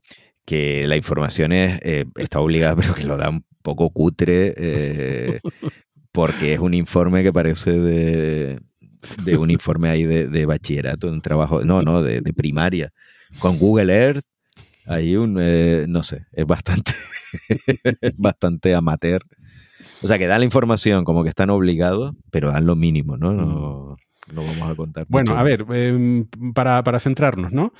Eh, imaginemos que el, SN, em, todos estos prototipos, imaginemos, porque es, es ser muy optimista, pero digamos que esto ya lo tienen controlado, est- esta parte, ¿no? Que es hacer vuelos suborbitales, tan suborbitales que son a 10 kilómetros de altura, los aviones comerciales vuelan a esa altura, 10 kilómetros, regresa a la base y ya está. Bueno, si esto está controlado, ¿qué es lo que falta hasta tener la Starship completa? Bueno, pues parte de lo que falta es lo que comentábamos anteriormente, que es el tema de las losetas, y eh, la parte inferior, la, la primera etapa de- del Starship, eh, que es otro cohete. y eso tiene un montón de motores, 28. 28 motores. Entonces, todavía nos Super queda Heavy, que bastante... se, llama, que se llama el Super Heavy. Exacto. Me vas a Claro. contar tú las fugas de metano de eso. O, o Claro, una ¿qué- explosión, o una ¿Qué explosión. es lo bueno del Super Heavy? Que no tiene que hacer ni belly flop, ni flip flop, ni flip flap. O sea, eh, sube que- y baja como el Falcon 9, la Y, primera que- etapa. y ya tienen mucha experiencia con el Falcon 9 que me imagino que pueden extrapolar a su Super Heavy. Exacto. ¿Cuál es la diferencia? Que no va a aterrizar, sino que en teoría lo va a capturar la torre de servicio que están construyendo. Con Eso estoy deseando verlo. que al final va a ser cierto aquellos que ponían de coña de que son unos brazos de- y lo cogen vuelo de robot. de robot, unos brazos robóticos, pero con aspecto humano, o sea, para que dé así como más grima y loco. sí, un sistema que no hemos visto ni sabemos cómo es, se supone que son unos brazos y que la coge en vuelo para no tener que ponerlo en un tren de aterrizaje y evitar esos problemas de diseño. Bueno, pues eso. eh, y, y eso no lo hemos visto todavía volar. o sea que tiene, tiene que volar y yo entiendo que los primeros vuelos serán en solitario eh, antes de No, integrarlo. no, no, no, no, no. Es que eso es lo... Bueno, a ver, Mm, no lo qué sabemos. No lo sabemos, pero no lo sabemos, todos son rumores, eh, para variar, pero esto sí encaja mucho con la filosofía SpaceX. A ver, ellos quieren, eh, bueno, ef- efectivamente podría haber un primer prototipo que, se, que directamente dé un salto y vuelva, que era lo que se había dicho, que iba a tener dos, cuatro motores Raptor, iba a saltar y, y ya está. Pero esto con el BN1 que lo empezaron a construir y luego lo desmantelaron. Y no se sabe muy bien por qué. El BN1 es- era el primer prototipo super heavy. Y ahora están construyendo el BN3, que se supone que es el que va a ir a la órbita directamente. Yo entiendo que dicen, bueno, nos ahorramos lo de los saltos, que es lo que dice Cavi, esto lo tenemos más controlado. Eh, vamos a hacer uno ya con... Si no, no tiene por qué tener 28 motores, porque al fin y al cabo la Starship no va, no es una versión operativa, no va llena de carga. No sabemos cuántos puede tener como mínimo para que sea interesante. Y dice, pero bueno, ya que lo vamos a lanzar y no lo vamos a recuperar porque todavía no tenemos lo de la torre lista y, y- a lo mejor esto se va a reventar, pues vamos a aprovechar el lanzamiento y le metemos encima una, porque claro, si quieres probarlo, le tienes que poner lastre, simulando que lleva una segunda etapa, pues, pues vamos a ponerle una segunda etapa de verdad, que va a ser la SN20, una Starship de verdad, y que vaya a la órbita. Vamos a intentar alcanzar la, la órbita. Y esto sí que es muy de SpaceX, de la filosofía de probarlo todo de golpe. Ya que vas a probar algo, pues lo pruebas todo. Bueno, pues eh, a, ver qué vemos. Entonces, la, la información publicada sí que ofrece algunas pistas de cómo puede ser ese vuelo, eh, el primer vuelo orbital. Algo curioso es que, bueno, eso, la primera etapa retorna a Boca Chica y la segunda etapa eh, la dejarían en, en órbita, pero luego reentraría de forma controlada y reentraría cerca de, de Hawái. Pero No la sé- primera etapa no vuelve a Boca Chica, sino que aterriza en el mar. en el, el barco. intent- o sea, eh, no, no. Al agua. No, Al agua. Allá- al agua, Chapuzón. salvo que nos den una sorpresa y que tengan ahí preparado ya la- las, tor- eh, las torres, las plataformas petrolíferas, estas, Fuegos y. Deimos, que lo dudo, pero bueno. Y, y si, no- si nos acordamos de las primeras misiones del Falcon 9 que se intentó reutilizar la primera etapa, bueno, no reutilizar, sino ensayar la reutilización, aterrizaban en el mar y luego caían ahí. Entonces yo, se supone que el objetivo es hacer un amerizaje suave y luego intentar recuperar eso del mar, que bueno, a ver, con toda el agua salada, con los motores, pero precisamente, bueno, eh, tienen algo de experiencia ¿Qué, qué con los Falcon altura, 9 que no cae en el agua, pero hay qué- qué altura tiene, tiene esa etapa? El- el- el- o 72 metros. sea, 20 metros más que... Es, es enorme. Y si las vemos las dos juntas, 120 metros. Qué burrada. Lo más grande que se haya visto en los últimos. 9 metros. Sí, sí, de diámetro, o de diámetro. Una pasada. Bueno, yo empiezo a tener ganas de pillar billete de avión para Boca Chica, para ese primer vuelo de, de prueba, ¿eh? Aunque explote, madre mía, menudo pepino, Hombre, se ¿no? explota que sea lejos. Sí, eso sí. Eh, En avión, no sé. Claro, y- luego la Starship lo mismo en Hawái. O sea, va a Mm. aterrizar, amerizar y, y así prueban el escudo térmico, se supone. Prueban los motores eh, hasta la órbita. Y eso es lo que se llamaba en la época del Apolo un all-up test, una prueba de todo para arriba, ¿no? Que, esto era la filosofía también con la que se hizo el Saturno V, de decir, bueno, pues se va a probar la primera etapa, ya que estamos probamos la segunda, ya que estamos en la tercera. A ver, eh, eso, estamos comentando que, que esta primera etapa no existe, quiero decir, la están construyendo, pero todavía no, no se ha probado, no la hemos visto. Eh, y por el otro lado, entiendo que cuando dejen, o sea, cuando los prototipos se vayan convirtiendo en las Starship finales, habrá parte que ahora mismo se utiliza para combustible, que tendrá que ser para carga útil, pasajeros, etcétera, o no, o, o- o- o- actualmente ya tienen ese espacio. Lo tienen, lo tienen. O sea, no se aprovecha la, la parte superior, el cono, eh, solo se aprovecha la parte de... Se aprovecha. Solo está ocupado la, la parte superior donde está el tanque frontal de oxígeno líquido. El resto Ujú. es volumen, que se supone que ahí puedes meter en la versión de carga satélite, puedes meter ahí casi 400 Starlink, es lo que se habla. Recordamos que ahora Eh, lanzan entre 55 y 60 Starlink, así que imagínate. estamos ahí multiplicando la capacidad un poco. que para los astrónomos es algo muy positivo y estarán todos muy Y eh, ha- hará como la cápsula dragón, que se abre el, el cono para... No se sabe. No hay muchos dibujos. A ver, hay uno en la página de SpaceX, que es que es como un, un cocodrilo, ¿no? Que la, se abre la mitad y, y sueltas la carga útil. Que esto se vio hace muchos años. Y supongo que, vamos, el diseño tiene que ser algo así, porque la parte inferior es el escudo térmico. eh, Te interesa no tener partes móviles en el escudo térmico. Y es lógico que sea la parte superior, ¿no? Que se abra y deje libre la carga útil pero no, una vez más, no hemos visto diseños finales.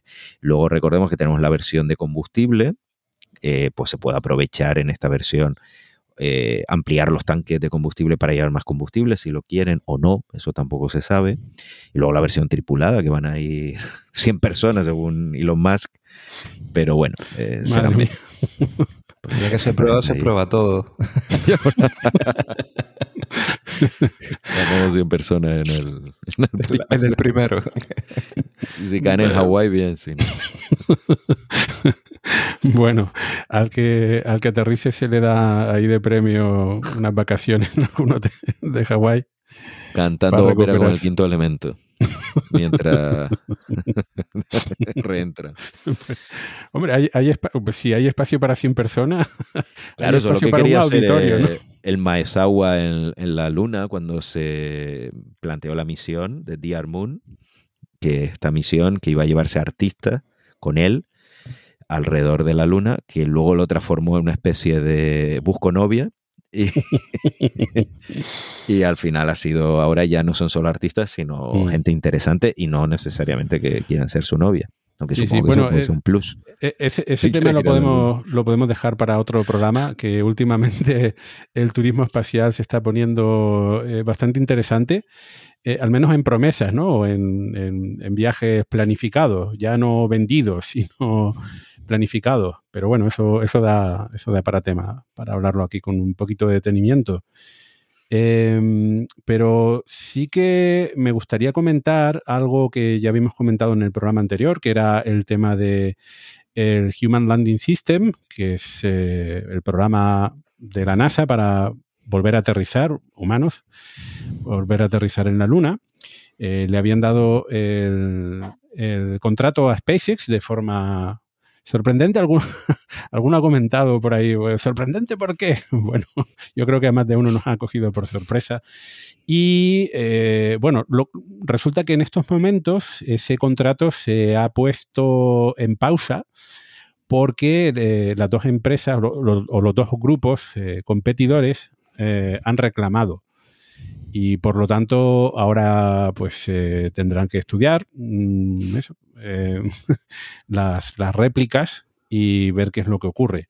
Y luego, por el otro lado, tenemos que, eh, creo que el Congreso está intentando que eh, se seleccione un segundo grupo o tecnología para el Human Landing System. Pero claro, yo no sé si eso, mm, ese requerimiento va acompañado de matinero, porque si no hay matinero, requerir a dos empresas o a dos equipos que desarrollen su... Claro, es que recordemos que la oferta inicial dejaba la puerta abierta a que eh, fuesen hasta dos empresas las que desarrollasen el módulo lunar, el HLS, de las tres, que era un poquito, pues, para todos, ¿no? Eh, y claro, la sorpresa del anuncio no fue tanto que SpaceX fuese la ganadora, porque realmente a mí eso no me sorprendió porque era la oferta más barata. O sea, que la NASA no tenía ahí ningún margen, eh, sino que solo fuese una, una empresa la elegida de las tres. Entonces, claro, las otras se han molestado, lógicamente. Aquí todo el mundo quiere dinero. Y Blue Origin, esto le sentó muy mal porque ya se había quedado sin contratos gubernamentales. Y pues bueno, fue otra derrota. Así que, claro, bueno, es lógico que lo estén intentando. Yo, sinceramente, lo que he leído del tema, eh, como esto depende mucho del sistema judicial estadounidense, que, bueno, no me entero del español porque no soy abogado, Del estadounidense solo sé lo de las películas de abogados y, y- y sé que es un follón. Lo- sé lo suficiente para saber que es un follón, con lo cual Mm. no me atrevo a opinar, pero lo que se percibe es que no hay muchas posibilidades de que eso por sí solo salga adelante. Me refiero que, si la NASA decide que va a ser SpaceX, pues va a ser. Esa es la impresión que me ha dado a mí, pero claro, ya digo, esto es un tema legal y no, no tengo ni idea si esto puede tener recorrido o no. Pero yo me da la impresión de que, bueno, si al final... Para la NASA también es verdad que sería una excusa muy buena de, uy, uf, esto está muy difícil, lo cancelamos todo. Y- no para la NASA, para el gobierno, para en este caso Biden. De decir, uy, es que esto de la luna, qué complicado todo, mira tú, tantas demandas, ah, lo cancelamos, lo de alunizar, ya veremos qué hacemos. Me refiero que hay gente que quiere cancelar Artemisa porque es muy caro y, y no hay dinero suficiente. O sea, SpaceX es que es la opción más barata. Entonces, me temo que esa podría ser una salida, decir, bueno, pues si todo el mundo se queja, aquí al final nada. Pero también es verdad que el programa está bastante avanzado como para ahora hacer esto. Esto sería un revés enorme.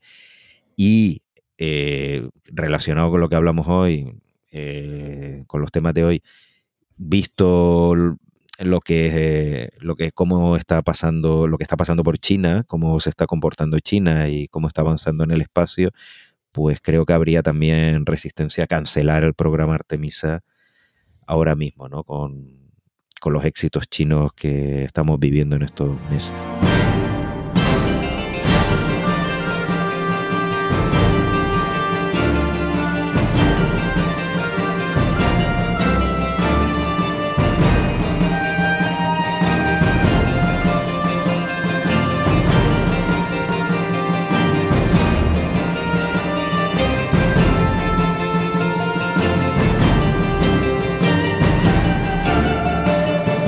mes de mayo ha sido eh, interesantísimo para eh, las noticias espacio trastornadas que nos llegan desde, China. La verdad es que, en fin, llevan un año absolutamente espectacular, no solamente un mes. Llevan un año espectacular y de eso vamos a hablar hoy. Y vamos a empezar con la primera noticia cronológica que ha sido el lanzamiento del módulo central de la próxima Estación Espacial Permanente China. Se trata de Tianhe. Eh, ahora, ahora Daniel me corregirá la pronunciación, evidentemente. no por Dios Y bueno, la verdad es que mm, hasta ahora habíamos disfrutado en los cielos de una sola estación espacial, pero en estos momentos ya podemos observar a simple vista dos estaciones espaciales. Eh, la Estación Espacial Internacional, y por internacional quiere decir estadounidense, rusa, europea, japonesa, ¿Y canadiense? canadiense mm, y- e invitados, entre los que no se encuentra China por decisión del gobierno estadounidense. Los chinos han querido participar, pero no se los ha dejado y entonces, pues, si no se los permiten, ellos construyen su propio casino. Y, y- y- Con Blackjack. como vender. Entonces, bueno, eh, llevan, de hecho, esta no va a ser su primera estación espacial. Han enviado al espacio el Tiangong 1, Tiangong 2 y esta no se sabe si será la Tiangong 3 o se, les se le pondrá otro nombre, no no pero la... ¿Sí, Daniel? No, tres no, tres no. Eh, No. El, el nombre oficial del conjunto terminado es eh, Tiangong. Pero mm, no sé yo hasta qué punto, si al final se va a llamar así o le cambiarán para no Mm. para que no haya confusión. Pero bueno, por ahora el nombre de todo, eh, de la nueva estación espacial cuando estén los tres módulos acoplados permanentes es Tiangong, a seca. A secas. Vale. Bueno, pues entonces tenemos el 1, el 2 y el seca. Bien. Para que no haya confusión, ¿eh? bueno, a ver si le terminan cambiando de nombre. Pero lo cierto es que ya habían tenido algunas estaciones espaciales eh, pequeñas. Y, pero es muy diferente a este proyecto. Este proyecto sí que es bastante ambicioso. Además, eh, a diferencia de la Estación Espacial Internacional, es un solo país quien se va a hacer cargo de toda su construcción. Tanto el envío de módulos al espacio como el desarrollo de módulos, como eh, toda la, gestión. Y, bueno, y claro, para empezar hay- que comenzar por algo. Entonces hay que comenzar por ese módulo central eh, que es el Tiange, que es lo que han enviado. Bueno, pues lo que sí se pudo ver por a través de internet y de algunas televisiones fue el lanzamiento del cohete con este módulo. Y fue bastante interesante porque, bueno, el, cohete también tenía cámaras al estilo Falcon 9 barra SpaceX, eh, que no son los únicos, pero sí que suelen ser las retransmisiones más chulas, ¿no? Y aquí retransmitieron buena parte de la puesta en órbita. Eh, se trata de un larga marcha eh, potente, bastante potente, evidentemente, porque hay un montón de toneladas que poner en el espacio. Y bueno, eh, yo pude seguir la, retransmisión bastante, bastante guay. Y es que, bueno, últimamente los estadounidenses con sus múltiples compañías, tanto públicas como privadas, tenían cierto monopolio ahí sobre la atención espacio trastornada, pero aquí viene, aquí viene China. Em, eh, Daniel, ¿tú, tú pudiste seguir el, lanzamiento también? Sí, sí, por supuesto. Y realmente, a ver, creo que los medios eh, nos, bueno, sí que se habló del tema, sí que se habló del lanzamiento del módulo TNG, pero en general no se ha hablado mucho, ¿no? No vi yo esa repercusión mediática. Es verdad que, claro, hasta que no esté tripulada, eh, no vaya la primera tripulación, que va a ir ahora en junio, cuando vaya la Shenzhou 12, eh, pues claro, hasta que no haya astronautas a bordo, es normal que esto no tenga demasiada trascendencia entre el gran público, pero es un paso gigantesco, es un paso gigantesco y entre los aficionados a la astronáutica, que claro, también entiendo que la gente esté centrada en Boca Chica, en lo que pasa con SpaceX, eh, yo eso también lo entiendo, lo comprendo, pero bueno, son cosas diferentes y esto es un paso enorme para el programa espacial chino y cambia muchísimas cosas. O sea, con esto China adelanta completamente por la derecha en el programa espacial tripulado el, el último obstáculo que tenía para ponerse delante de Rusia. O sea, así de claro. O sea, el TNG es un módulo, es una estación espacial, es el primer módulo de, los tres que va a tener en esta primera fase la estación espacial china. Y claro, exteriormente recuerda al módulo central de la Mir o al módulo Zvezda que está en la Estación Espacial Internacional, que son módulos rusos que, eh, bueno, eh, descienden de, de la Salyut 1, de esas estaciones DOS-2 de la oficina de diseño KB1 de Sergei Korolev.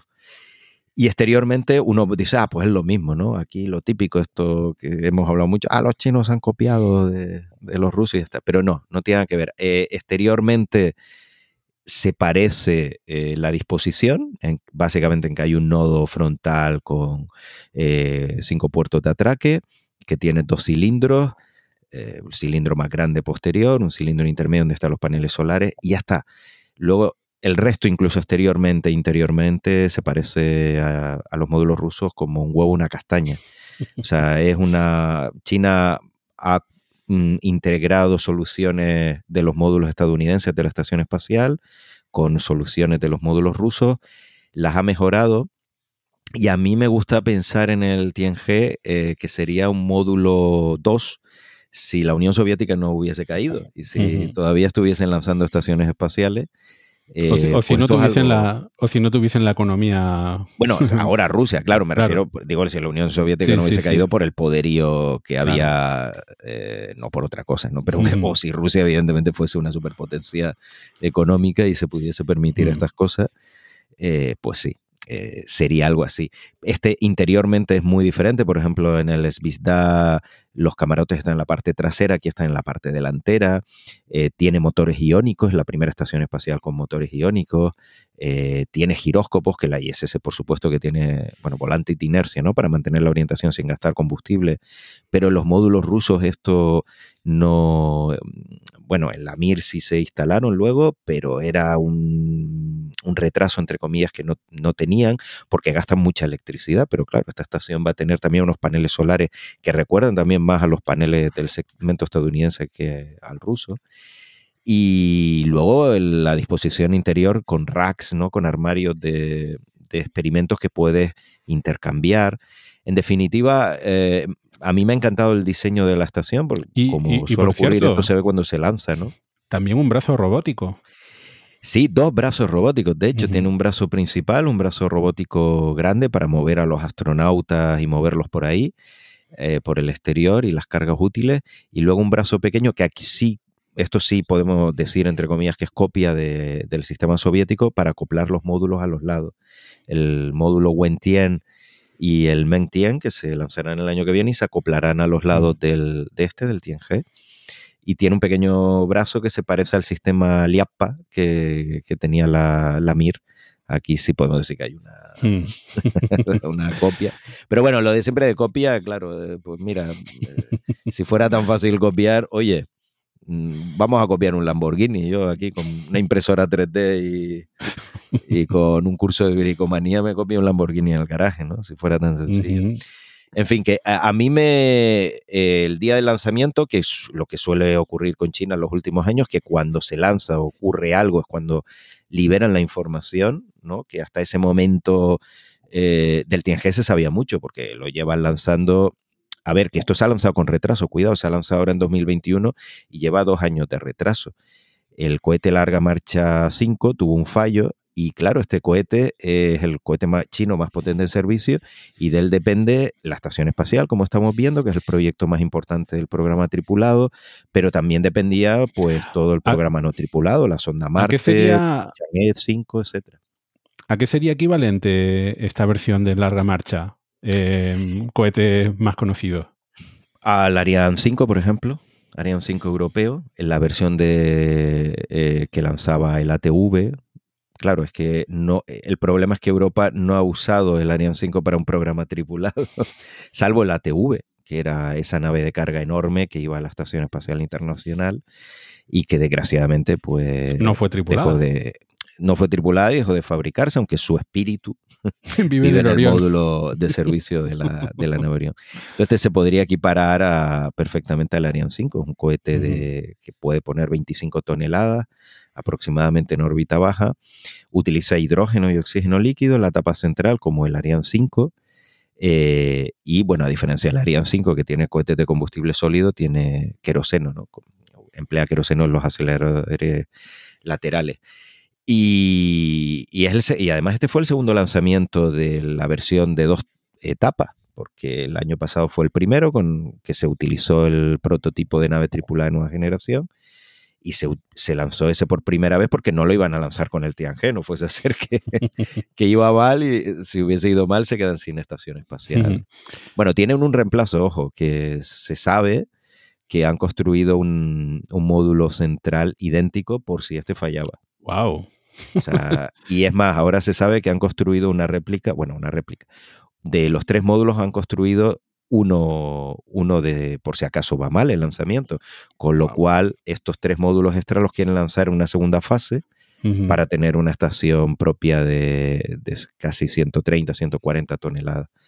Pero eso ya sería una segunda fase y todavía esto no es oficial. Qué interesante. Eso me recuerda mucho a la película Contacto, cuando descubren que realmente no construyeron una máquina, sino dos máquinas por el doble de precio, ¿no? Claro, es que no se podían arriesgar porque todos Claro. los planes del programa tripulado, hombre, no se podían arriesgar porque tienen dinero. Ah, yo pensaba que hablaba de contacto. Sí, También. Si no tienes dinero, eh, haces lo que, bueno, lo que puedas. Y no se pueden arriesgar porque todo Claro. el programa tripulado chino para la próxima década, dejando lo que hagan o no hagan en la Luna, pasa por aquí. Y sin el módulo central, pues no tiene estación espacial, lógicamente.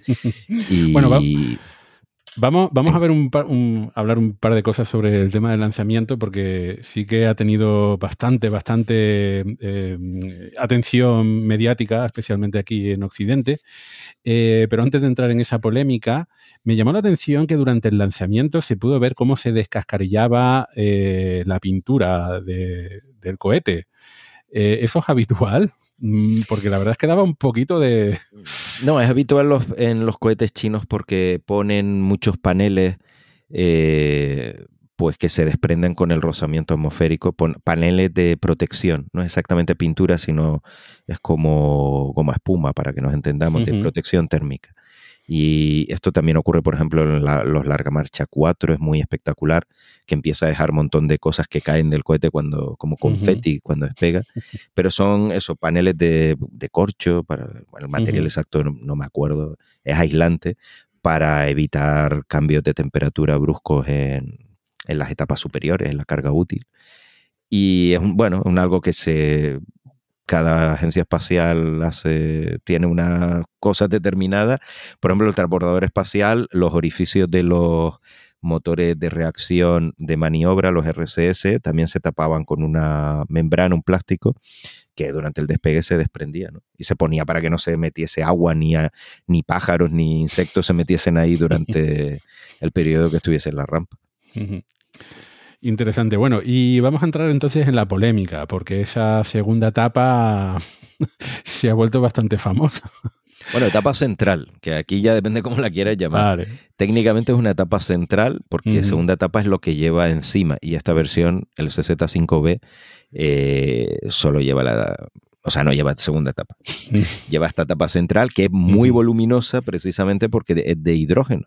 Y el hidrógeno pues ocupa mucho volumen porque es muy poco denso. Bueno, pues eso, hemos tenido una polémica que probablemente conozcan todos nuestros oyentes acerca de esa reentrada incontrolada de la etapa central de este larga marcha. Mm, Cohete chino. Exacto. de. AliExpress. Que ahí había medios que ponían el cohete chino. El cohete chino, sí. Bueno, Uf. eran los mismos medios que decían que el cohete chino iba a impactar con toda probabilidad en Madrid. En Madrid, sí. Sí, eso fue muy bueno. Sí. En Madrid. Además, Todo eso apunta que Sí, va a caer. Y anda que no tenía sitio para caer en la tierra y, y apuntan justo ahí. Eso es un- una previsión. Además, que creo que fue como unos cuatro o cinco días antes de la, de la caída de, de esa etapa, ¿no? Exacto. Y además coincidió en el tiempo más o menos con las elecciones en Madrid. Que bueno, para los oyentes que no sean de España, eran elecciones que parecía que era de, En la comunidad autónoma de Madrid, sí. de elecciones para el presidente del universo, básicamente, aquí. Y por la importancia que se le daba. Y entonces se juntó todo esto y era un poco. Era, fue bastante gracioso. esa- esa- esa Bueno, con, con respecto a las predicciones, realmente lo único que se sabía era dónde no podía caer, porque además con varios días de antelación la incertidumbre era tan alta, pero vamos, incluso en el mismo día, las agencias espaciales que en Twitter y en otros medios fueron publicando actualizaciones, eh, realmente mm, fueron estrechando el margen de, de error, pero aún así era grande. Y entonces, claro, como cada 90 minutos se- se puede dar una vuelta a la Tierra, realmente mm, no sabe dónde, dónde puede caer. Puede caer en cualquier lugar. Eh, salvo eso, con, con elementos eh, de, de las efemérides la- con la mucha, mucha precisión. Exacto. O Entonces, sea, está eh, limitado por la inclinación de la órbita. Que, eso es en este caso dónde no eran va a caer. 42 grados. Exacto. Por la órbita 42 se sabe grados dónde puede norte. caer. Ahí está. Eh, a ver, pero es que esto pasa con cualquier satélite y cualquier objeto. Yo esta polémica, bueno, aquí se han juntado varias cosas, ¿no? Lo primero fue que China se metió ella sola en esta polémica, o sea, la responsabilidad es única y exclusiva de China por dejar esta etapa tan grande y tan masiva de 22 toneladas, que casi pesa lo mismo que el, el Tianhe, que el, módulo que puso en órbita. Y evidentemente si la hubiesen desorbitado, hubiesen puesto algún sistema para garantizar que entrase eh, o lo que fuera, pues no habría pasado todo esto. Es decir, la responsabilidad de lo que ha ocurrido es única y exclusiva de China, eso hay que dejarlo claro.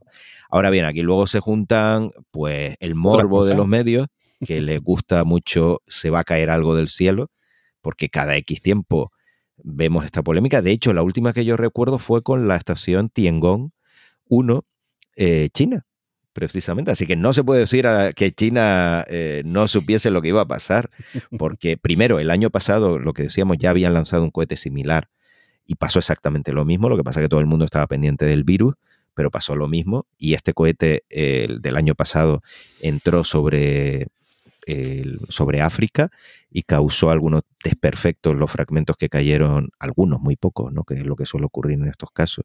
Pero aquí sí es verdad que cayeron algunas poblaciones de Costa de Marfil. Eh, entonces, bueno, ya se sabía lo que podía pasar. Y ya digo, con la estación Tiangong 1, que era un satélite pequeñito de oche- de 8 toneladas, se montó un pifostio internacional enorme, todo el mundo ahí la, la dónde no va a caer, ¿no? A ver si te va a caer en la cabeza la estación china. Entonces ya estaban un poco sobre aviso y, y se metieron ellos solo en esto. Y claro, pues eso, suma el morbo de los medios y luego con la nueva Guerra Fría que vivimos, donde se ha magnificado este suceso por motivos claramente políticos en algunos eh, ambientes. Y sin ir más lejos la no la esa famosa carta esa noticia que apareció por ahí no ese comunicado del administrador de la NASA del nuevo administrador de la. NASA Bill Nelson muy hostil contra China y a mí me sorprendió Claro, eh, esto no es de estar aquí, claro, todo esto siempre la gente lo toma como un partido de fútbol, eh, ¿no? Hooligan, yo con... No, no se trata de eso, se trata que me parece increíble que ya digo, eh, sin quitar, y repito, que la responsabilidad era única y exclusiva de China, o sea, ellos se metieron en esto. eh, a ver que en marzo una segunda etapa de un Falcon 9 cayó Es- sin control sobre Estados Unidos, Exacto. causando daños materiales. Mm, ¿Que no tiene nada que ver? Eh, Sí, no, sí por- tiene que ver. por supuesto. Evidentemente fue un fallo, es decir, las segundas etapas de los Falcon 9 eh, se, de- se deorbitan, ¿no? Se de- desorbitan, deorbitan, no sé cuál es el término correcto, siempre me confundo con esto, bueno, da igual. Eh, intentan que haya una, re- una reentrada controlada y en este caso, por algún motivo que todavía no está del todo claro, no fue así. Cayó en Estados Unidos, casualidad, podía haber caído en España. Este sí que podía haber caído en Madrid también, pero nadie habló de eso. Eh, entonces, bueno, que tú, tú seas el administrador de una agencia espacial donde en tu país están lanzando cohetes que de vez en cuando caen restos eh, sobre la Tierra y sobre otros países, hombre, yo me cortaría un pelo antes de soltar ese comunicado tan hostil. Que repito, insisto, para que nadie me diga nada, que sí, que en este caso la culpa es de China, sí. Pero cuando tú haces lo, más o menos lo mismo o lo hacías antes, pues oye, ten cuidado con lo que dices. O por lo menos me llama la atención que seas tan categórico. Claro, yo, mm, como, como hablamos con el tema de los Starlinks, ¿no? Eh, que, que lo hemos comentado varias veces por aquí, en el sentido que, bueno, como es eh, una empresa estadounidense, es un avance eh, para toda la humanidad. Si lo llega a ser China, eh, está fatal, es una agresión contra la comunidad internacional. Entonces, lo que aquí hace falta es una serie de leyes para todos, para que no tenga que salir ningún eh, responsable de ninguna agencia espacial a llamarle la atención a nadie si deja, si eso, porque en, en este caso lo que eso fal- falta un acuerdo por ahí. Oiga, eh, a partir de tantas toneladas, las reentradas deben ser siempre que sea posible de forma controlada. Y si no, bueno, pues entonces habrá que indemnizar, que creo que de esto sí que existe un, un acuerdo, Sí, ahí. habrá que acuerdo. indemnizar a, a los países afectados, ¿no? Eh, Sí, no, eh, estoy- eh, ahí estoy totalmente de acuerdo contigo, Víctor. Es que el problema de todo esto es que no hay normativa internacional sobre esto. Y luego lo pagamos todos y terceros países que no tienen nada que ver ni con Estados Unidos, ni con China, ni con sus enfrentamientos, ni con nada. Ya digo, el, el año pasado le cayó los restos del- de este larga marcha a Costa de Marfil. La gente que estaba ahí, ¿qué culpa tienen de todo esto? Y a ver, hay que insistir que sí, que en este caso eh, China tiene la culpa, que es verdad que la diferencia con otros sucesos es que es una etapa enorme, estamos hablando de que es el satélite más grande que reentra desde 1991, la etapa del año pasado y esta, y en 1991 fue la Salyut 7 acoplada con otro módulo, eh, que era algo de gran tamaño, ¿no? De- eran ya 40 toneladas. Y entonces sí, no se puede tratar como otra etapa. La etapa, la segunda etapa del Falcon 9 es mucho más pequeña. Mm. ¿vale?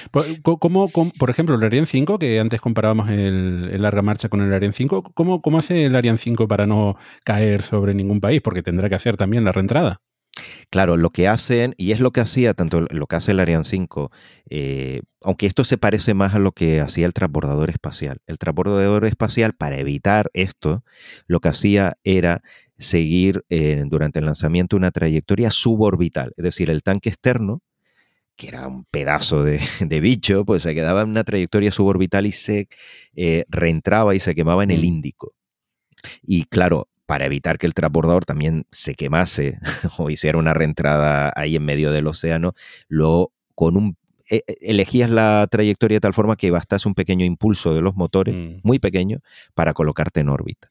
Que, claro, en una nave tripulada esto es un poco delicado porque si falla algo, pues reentra. Entonces había que tener ahí un poquito de, cuidado, pero era, la eligieron de tal forma que muy mal tenía que estar el transbordador para no alcanzar la órbita y luego allí ya ver, manejar el problema que pudiesen tener.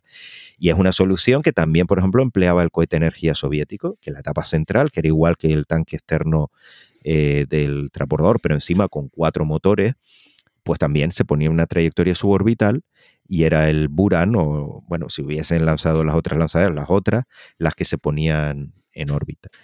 Aquí China, ¿qué es lo que ha hecho? China, eh, a ver, para esta estación espacial eh, no se quiere arriesgar. Eh, Es la conclusión que yo saco, vamos, no, no, no hay otra. No Por- se quiere arriesgar. que, em, para continuar por ese camino, los rusos pidieron a los chinos eh, que cambiasen la órbita de, de la estación para ellos poder acoplar sus em, cápsulas Soyuz, de tal forma que pudiese haber al menos la posibilidad de, de colaboración. Bueno, hubo Y- ahí, hubo contacto. No sé hasta qué punto eso se llegó a proponer formalmente y sinceramente no creo que hubiese tenido mucho recorrido. Eh, pero sí, efectivamente, las naves Soyuz ni ningún otro cohete ruso puede acceder a la estación china porque está a una inclinación que, que no pueden acceder sus naves, ¿no? Mm. Y yo lo entiendo que China haya, no les haya hecho caso a los rusos porque esta estación es china y ya que no les dejaron participar en la ISS, pues ahora ellos quieren tener todo el protagonismo.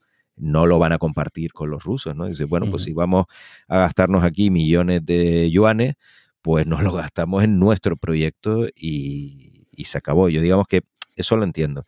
Y es que lo que decíamos antes, con el lanzamiento de este módulo, ya eh, China ha adelantado a su maestro en, en- en este, en este campo, además, en las estaciones espaciales. Era lo único que, que Rusia podía decir que todavía tenía ventaja. Ya no, porque esta estación es más avanzada que los módulos eh, rusos actuales o los que se están construyendo.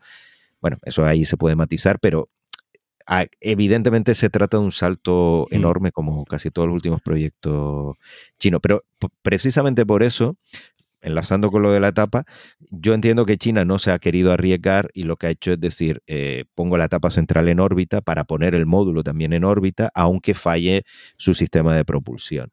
Y, y ya está. Me da que para el año que viene, que tienen que lanzar los otros dos módulos, eh, su planteamiento es el mismo. Yo espero que recapaciten y hagan esto de la trayectoria suborbital. Lo pones una trayectoria suborbital y luego los módulos que van a ser estos dos que se lanzan el año que viene, el Wentian y el, el Mengtian, eh, con sus propulsores, pues den un pequeño impulso y se coloquen en órbita. Para un país como China, con todo el despliegue de medios y de éxito que ha tenido en el último año, como bien decía, esto es un detalle técnico, no creo que sea muy, bueno, no es difícil de implementar para ellos y no creo que suponga mucho problema, sobre todo porque es que si no, el año que viene vamos a estar con la matraquilla del cohete chino, dos cohetes chinos otra vez, y esta Mm. vez sí que se lo habrán buscado. Bueno, eh, lo- los medios evidentemente intentarán colarlo otra vez.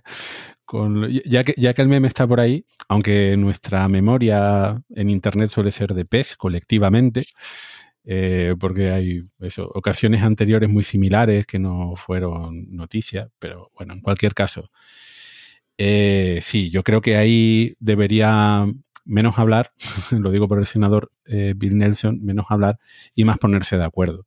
Y también desde el punto de vista, obviamente, yo como europeo, reclamaría que la estación espacial hubiese sido realmente un proyecto de colaboración internacional, como dice su nombre, y que China hubiese podido eh, acoplar ahí sus módulos. Y ahora, bueno, eh, se- creo que lo, lo que no está descartado es que la Agencia Espacial Europea eh, llegue a enviar astronautas a, a la Estación Espacial China.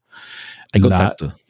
Hay contactos, pero bueno, depende también de la de cómo vaya la política. En principio, mm, creo que es algo factible. Incluso hay contactos con, sigue habiendo contactos con Rusia y es posible que en uno de estos intercambios un astronauta chino vaya a la Estación Espacial Internacional. Eso es lo que quiere Rogozin, el jefe de Roscosmos.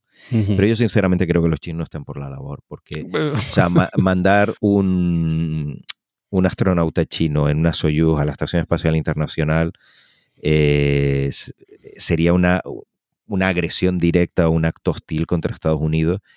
Y ya hemos dicho que en general, dependiendo de las circunstancias, China evita este confrontamiento, no porque sean los buenos ni los malos, no, no es esto, sino que no quieren que le den ese papel del malo de la película. Mm. Entonces, y menos aún que eh, los rusos, en este caso, los usen a ellos como para fastidiar a Estados Unidos. Entonces, eh, oye, no, a mí no me metas en esto, que sí, que vale, eh, tenemos Estados Unidos un adversario común, estratégicamente hablando, pero de forma muy diferente con Rusia que con China, y no quieren esto.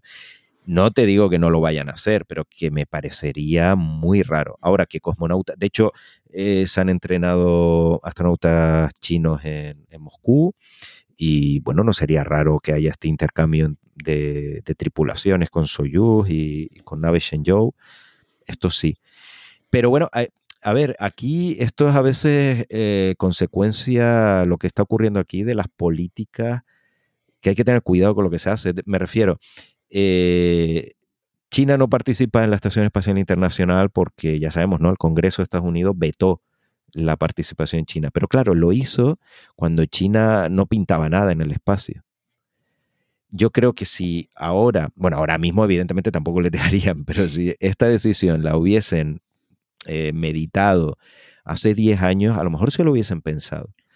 Porque es esto de que es mejor tener eh, a tus amigos cerca que tus enemigos, pero bueno, también está bien tener a tus enemigos. Y los puedes controlar y puedes saber qué están haciendo.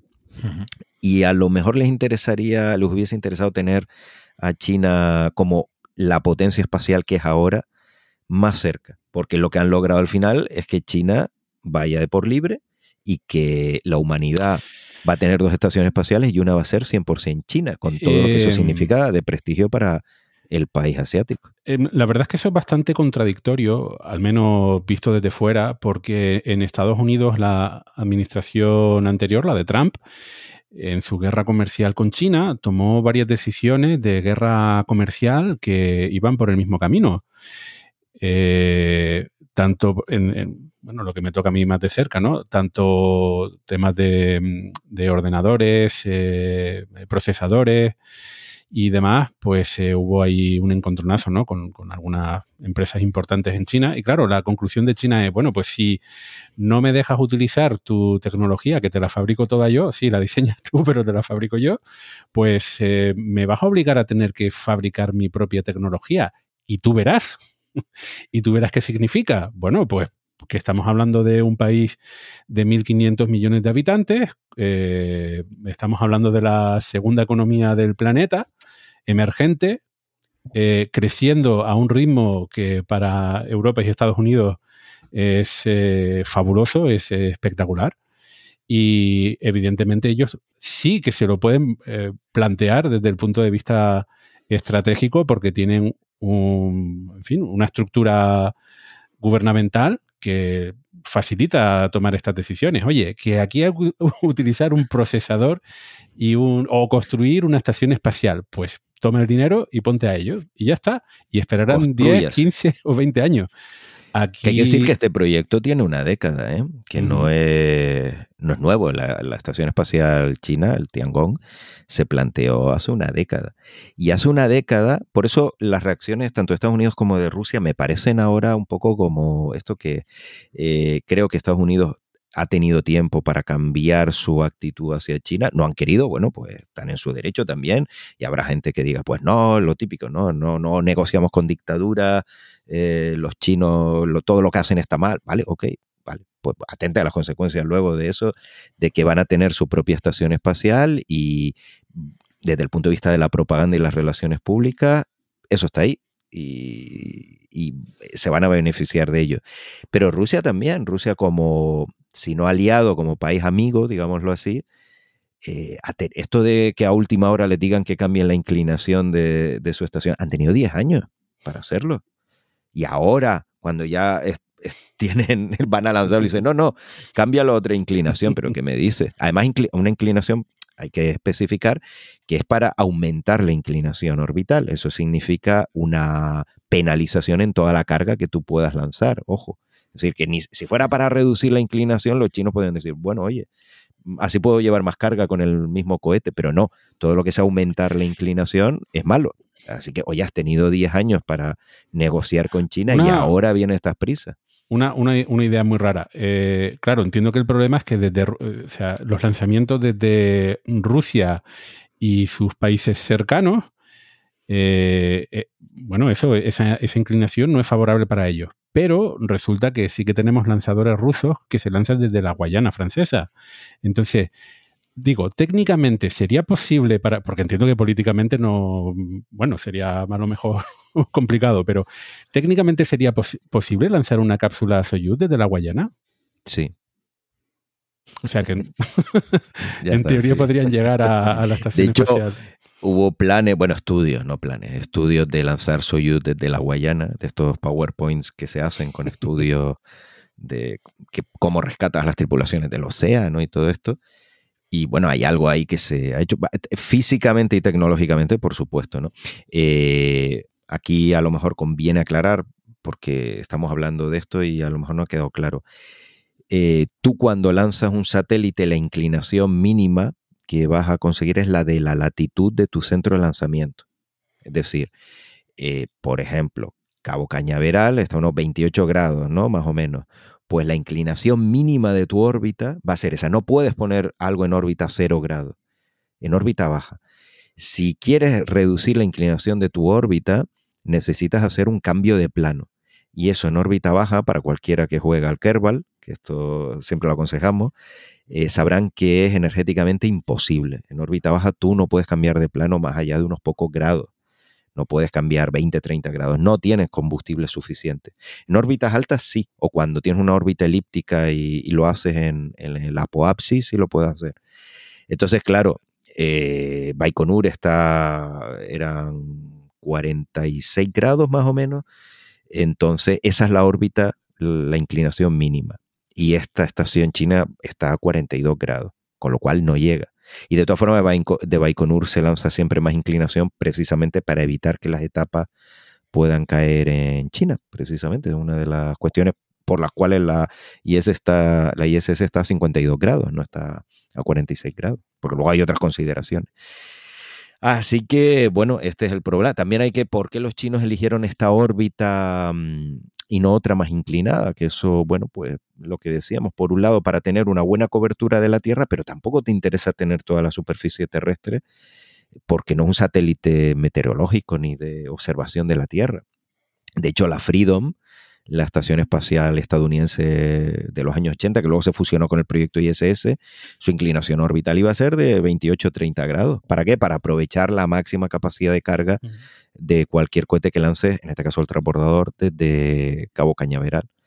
Entonces, bueno, aquí Rusia se ha quedado fuera, pero mm, oye, a lo mejor mandan una Crew Dragon a la estación china. Eso también es posible. Interesante. Bueno, eh, para terminar con el, con el tema de, la, de esta futura estación espacial permanente más grande una, de lo que es. una cosita ahora. con esto, Sí. solo un matiz que, que es interesante porque para que veas cómo confluyen las historias aquí. Eh, la Estación Espacial China utiliza un sistema de acoplamiento andrógino Mm. copiado, este sí podemos decir que es copiado del sistema andrógino APA soviético que llevaba, que bueno, empezó con el módulo cristal de, de la estación eh, Mir, y luego se utilizó con el transbordador estadounidense y luego la Estación Espacial eh, Internacional.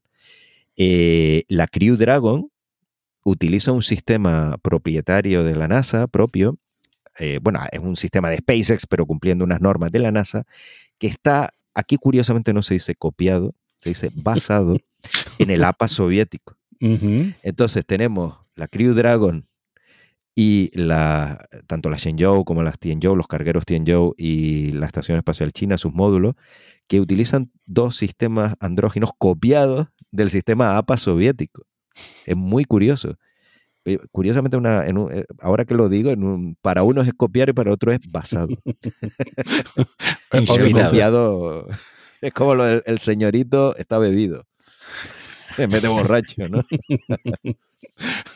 Evidentemente. Bueno, eh, una, una pregunta. ¿Es posible que el cambio de, de actitud de, de la Agencia Espacial Rusa con respecto a China tenga algo que ver con que los estadounidenses ya hayan conseguido la independencia para poder volar a la Estación Espacial Internacional? O sea, quiero decir, antes dependían sí o sí de los rusos para subir arriba y ahora ya no. Con lo cual ya digamos que Rusia pierde un poquito de peso en la, en la gestión de la, de la Estación Espacial Internacional. Y entonces, a lo mejor en previsión de que en el futuro sigan perdiendo peso y, protagonismo, eh, bueno, pues igual es el momento de acercarnos un poquito más a nuestros vecinos. Yo creo que es algo que comentábamos en algún programa anterior, eh, que se, hubo unas declaraciones de, de- de, fin, responsables rusos poniendo un poco en duda su continuidad en la Estación Espacial Internacional. A mí eso sí que me suena como presión en el sentido de que estamos por aquí, sigan dándonos dinero, en el sentido de que Rusia necesita financiación para su programa espacial y el apoyo que le ha estado dando Estados Unidos pues eh, ha sido importante. Eh, porque, en fin, financian, financian eh, la parte de las misiones tripuladas, ¿no? Es un tema complejo porque aquí, eh, a ver, las declaraciones esas se dieron muy mal en, los medios occidentales. Eh, Rusia dice que va a abandonar la ISS. No, no, no se ha confirmado. Eso no lo han dicho en ningún momento y sin embargo se daba como algo seguro. Y luego, no, es que esto es nuevo. No, lo llevan diciendo desde hace 10 años y los planes de separar eh, el segmento ruso y crear la estación rusa propia eh, fue desde el conflicto en Ucrania, cuando las tensiones con Estados Unidos se dispararon y entonces dijeron los rusos, pues separamos nuestra estación espacial. O sea que todo esto ni es nuevo, pero sí que es verdad que, bueno, lo que dice Víctor, evidentemente la situación de independencia de la NASA, eh, que aquí también es un tema, yo, yo entiendo a la NASA que después de tantos años de depender de un adversario, pues te vengas arriba. Pero también ha habido un poco aquí de, ha habido poca elegancia en el sentido de, oye, durante 10 años esta gente te ha estado llevando tus propios astronautas a la estación espacial y ahora que tienes tu propio vehículo llegas ahí de, ah, soy el mejor, ¿no? Eh, ha quedado un poco feo, esto no ha salido en los medios, pero es, es, ha habido un poco de bravuconería por parte de la NASA y de Estados Solo- Unidos de ahora somos los solo- reyes del mambo. Solo un poco. Sí, eh, cuidado, legítima, lo mismo que. "Eh, pues los rusos. Sí, sí, sí, aquí no, no- si nadie critica que esto no es un partido de fútbol, oye, que yo ni soy ruso ni soy estadounidense, somos europeos y podemos criticar a todo el mundo por igual. Porque Y nosotros no hacemos nada de eso. Exactamente. eh, y no pintamos nada. Claro, bueno, la estación espacial pintamos desgraciadamente poco, pero bueno, no mucho. Pero es es verdad, eso es otro factor, ¿no? Esa, esa bravuconería y que Rusia ha dicho, oye, pues, ¿qué pasa aquí? Y nosotros también queremos lo que tú dices, Víctor, ¿no? Que nos paguen.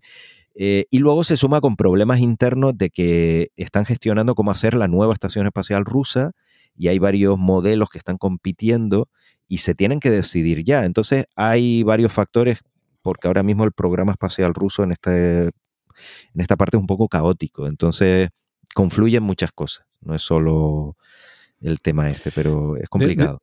De todas formas, por recordar un poco el origen de la Estación Espacial Internacional eh, y, y Freedom antes de ella, pues eh, cuando cae el muro de Berlín, eh, pues hay una decisión desde Estados Unidos que a los ingenieros rusos es mejor mantenerlos entretenidos con una estación espacial internacional. Bueno, bueno, bueno. que no bueno, bueno. haciendo Yo otras eso, cosas, ¿no? ese cuento, discrepo, perdón, no, Un poco. no, me niego, no, me niego a No. aceptar eso de eh, vamos a darle la limosna y le construimos, un- le damos miles de millones a los pobres rusos para que no se vayan a construir misiles a Irán y a Corea del Norte. A ver, por favor, por favor, no, no.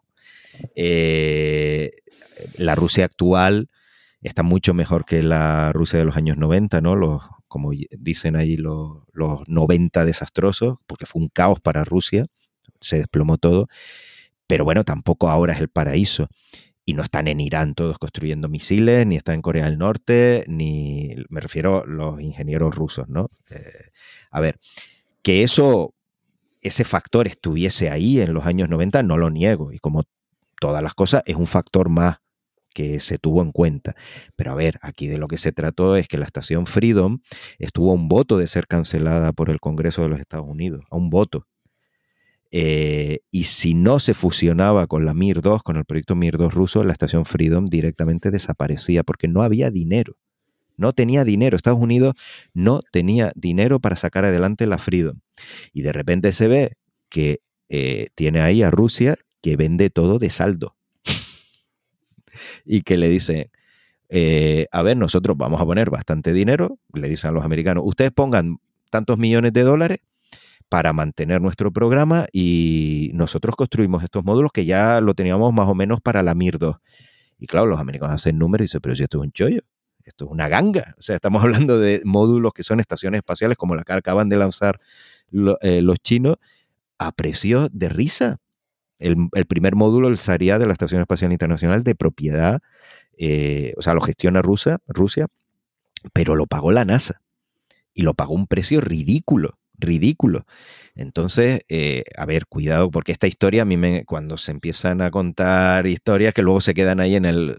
No, la, la ISS fue una, una convergencia de intereses.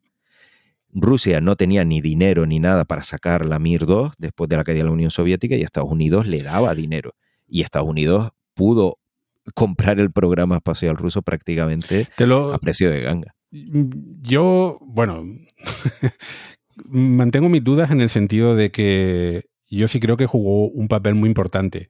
Y la reducción al absurdo es, en estos momentos, o sea, en, en- años anteriores, que también, que lo, seguro que los eh, asientos de Soyuz costaban también bastante más barato que desarrollar otras cosas. Eh, si, si China hubiese regalado asientos a los Estados, esta- eh, estadounidenses para ir a la estación espacial, hubiese aceptado eh, Estados Unidos. No hay una rivalidad entre ellos que les impide hacer determinadas cosas. Yo creo, en mi opinión, creo que los vientos eh, a finales de los años 80, a principios de los 90, era favorable a colaboraciones internacionales, que con el tiempo eso ha ido cambiando y ahora de hecho es todo lo contrario. Ahora vivimos una doble guerra fría entre Estados Unidos y Rusia, Estados Unidos y China, y las relaciones no son las mismas, no son favorables, entonces hacer proyectos internacionales con ellos cada vez es más complicado. Eh, con lo cual, creo, en, en- de en todas realidad, formas, a ver, que, eh, yo creo que ¿qué pasa? Que la, este mito, porque para mí, insisto, esto es un mito, de lo de los ingenieros rusos muertos de hambre pidiendo dinero en Irán para construir misiles balísticos, eh, fue una forma de vender, porque es que se dijo así, además fue la Mm. forma que tuvo la administración Clinton, de venderla al Congreso, de decir, eh, claro, el Congreso, denos dineritos, millones de dólares que se los damos a Rusia, que en aquel momento no era enemigo, pero era un país extranjero. Entonces, oye, eh, ¿cómo que le demos millones y millones de dólares para el programa espacial ruso? Sí, sí, porque es que si no, estos se van a construir misiles. O sea que e- ese argumento se usó por parte de la administración Clinton y en ese sentido está ahí los registros. Que ya fuese cierto, ya digo, yo no, no coincido ahí, pero en cualquier caso, sí, claro, el- lo, lo importante es que confluyeron, que, cuidado, Rusia se benefició, ambos se beneficiaron. Lo que me parece muy triste es escribir la historia de que Estados Unidos eh, fue una obra de caridad que hizo con Rusia. Hombre, por favor, es que me parece hasta un insulto a la inteligencia que se plantee eso. O sea, eh, a ver, que es Estados Unidos, que si puede aplastar a su enemigo como haría cualquier potencia para como Roma con Cartago y echar sal en el suelo para que no vuelva a surgir nada ahí, pues lo haría si puede aprovechar esa oportunidad. No lo hizo por, porque fuera una ONG, ni no, sino porque ambas naciones eh, salieron beneficiadas. Cuidado, Rusia también. Rusia, la estación espacial, fue sus, vamos, su salvación, efectivamente, fue la salvación del programa espacial ruso en buena medida. Bueno, eh, a, mí, a mí lo que me parece bastante triste es eso, que esos vientos favorables a la col- colaboración internacional entre dos enormes rivales, lo eran antiguamente y ahora quizás menos, pero también, eh, pues eh, impidan realizar programas eso, más eh, ambiciosos, ¿no? Porque colaborando, efectivamente, llegamos mucho más lejos todos. Y lo mismo, eh, ahora mismo está despuntando China con su programa espacial tripulado, incipiente, pero con paso firme y casi diría que rápido en comparación con muchos otros países. Y vamos a ver a dónde llegan, porque yo como europeo lo veo con mucha envidia.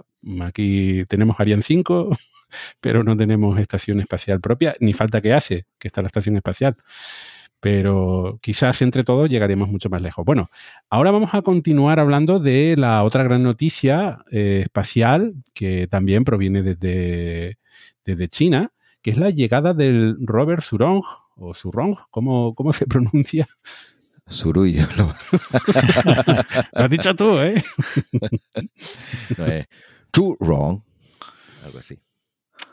Vale, La, la ZH en, en chino, en mandarín, eh, es como una elle, no es una Z. Yu, ni- su ni, ni- Sí, es básicamente. Bueno, a ver, la- no vamos a meternos en fonética del mandarín porque eso es un mundo, pero es mejor decir yurong que su o zurong.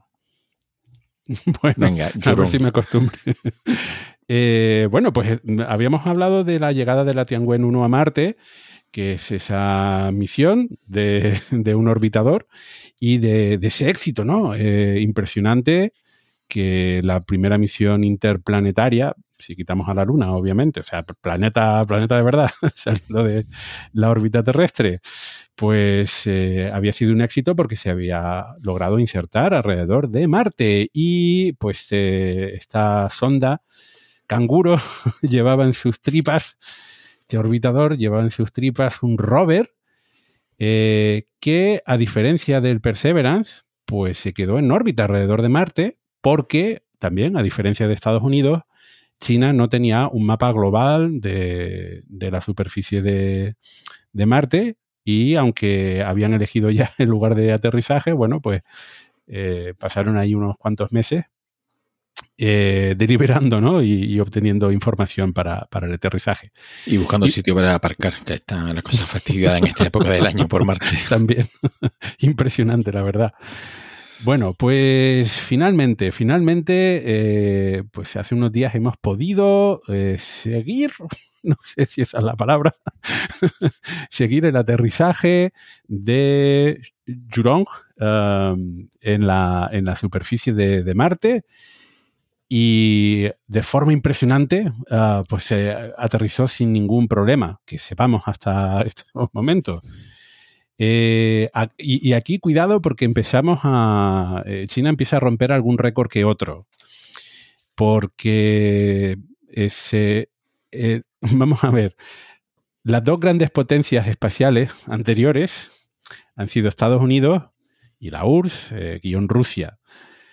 Los rusos y los estadounidenses enviaron un montonazo de sondas hacia Marte en sus primeras exploraciones alrededor del sistema solar y tanto en la Luna como en Marte estamparon muchos aterrizadores que deberían haber aterrizado suavemente, pero no lo consiguieron. China es la primera misión que envía a Marte y se ha convertido, pues, eh, en una pionera porque la primera que envían la hacen aterrizar suavemente y además no como las Viking, que eran simplemente un aterrizador y luego no se podían mover. No, no, no. Estamos hablando de que va un rover encima. Así que, madre mía, China, vaya, vaya Es velocidad pasada. que está cogiendo su, su programa espacial. Sí, Eh, bueno, además, Aún les queda todavía descomprimirlo y sacarlo de, de paseo, porque creo que va apretadito dentro de Tianwen. Eh, sí, es una. Yo me he quedado alucinado. Bueno, a ver, desde que se lanzó eh, esta misión, claro, a medida que se ha ido conociendo más cosas sobre la instrumentación y sobre la misión, hemos visto que una sonda que sí era ambiciosa, pero que, bueno, era no así especialmente espectacular, los objetivos sí, pero bueno, hemos visto más y más detalles y claro, es una sonda muy compleja, muy ambiciosa. Evidentemente el, Curiosity o Perseverance siguen siendo eh, proyectos más avanzados y con una capacidad científica y tecnológica por delante, es, es otra cosa, pero para ser la primera sonda que se envía a Marte por parte de China, yo me he quedado impresionado por eso, ya digo, a medida que se han ido conociendo más detalles de la misión, por todo. Es que eh, efectivamente es la primera vez que en una primera misión tienes un orbitador, un aterrizador. No, Bueno, es que no me gusta esa palabra, pero lo de lander queda, queda, queda peor porque es un barbarismo. Que eso lo tenía la Viking en los años 70 de la NASA, pero además efectivamente tienes un rover que claro, las Viking estaban ahí quietitas y, ahí tienes un rover. Pero más allá de eso, que también podría ser una sonda fija, y oye, mira Insight, que, que fijo y, es una sonda tremendamente interesante, en su momento Phoenix, eh, me parece tremendamente interesante que para hacer la primera misión se han empleado una serie de soluciones tecnológicas muy avanzadas. Por ejemplo, el aterrizaje de, de esta misión se usó navegación óptica que claro, no, ¿por qué la usaron? Pues porque China tiene experiencia en la Luna con las sondas lunares, la Chang'e 3, la Chang'e 4 y la Chang'e 5, que utilizó navegación óptica para elegir el lugar adecuado donde aterrizar y aterrizar. Y esto puede ser, bueno, pues no me parece, no sé, que siempre hay alguien que todo lo que hace China dice, ah, esto es una copia. A ver, es que la NASA no había hecho navegación óptica nunca. Y la primera vez que lo hizo fue con Perseverance. O sea, ni Curiosity ni Insight emplearon navegación óptica. Cuidado, no es que haya que usarla, pero es una técnica muy interesante para no posar tu nave encima de un bloque de piedra. o sea, eh, eso no lo, que no lo detecta un radar. Así que cuidado con eso. También sabemos que durante la entrada atmosférica eh, maniobró el escudo térmico, que esto es algo que solo la NASA hizo, empezó a hacer con Curiosity. Lo ha hecho con Curiosity con Perseverance, pero no lo hizo con los MER, con Spirit y Opportunity, ni con Insight, ni con Phoenix. Y la sonda china, en este caso, en vez de utilizar contrapesos, utilizó un flap aerodinámico, una solución que nunca se había empleado en ninguna misión anterior. O sea, aquí no solo no hay copia, sino que hay innovación. Es la primera vez que se utilizan muchas de estas tecnologías en una misión planetaria. Aquí no hay copia ninguna. Me parece impresionante el logro chino. Bueno, eh, por recordar un poco cómo es la secuencia de descenso eh, en general de las ondas, pues tenemos el escudo térmico y el aerofrenado, que hace que la sonda frene bastante su, velocidad, pero luego se suelen desplegar paracaídas, que eso también sucede con, con esta sonda. Y luego ah, ya suele haber diferentes soluciones, ¿no? Pero en general suele haber un, un paquete de, de retropropulsión para hacer un descenso suave de, de la sonda hasta su lugar de- definitivo de, aterrizaje. Eh, bueno, eh, estamos hablando de la Perseverance hace, hace un- unos meses, eh, de esos siete minutos de terror, que afortunadamente pudimos ver en casi directo con el envío de imágenes eh, prácticamente a los minutos de haber sucedido y de llegar toda esa señal a, la Tierra. Eh, de todo esto no hemos podido ver muchas imágenes eh, aún, al menos a la hora de grabar este programa, que no significa que no existan y que no se vayan a publicar. Pero bueno, la mecánica de descenso es, es similar, ¿no?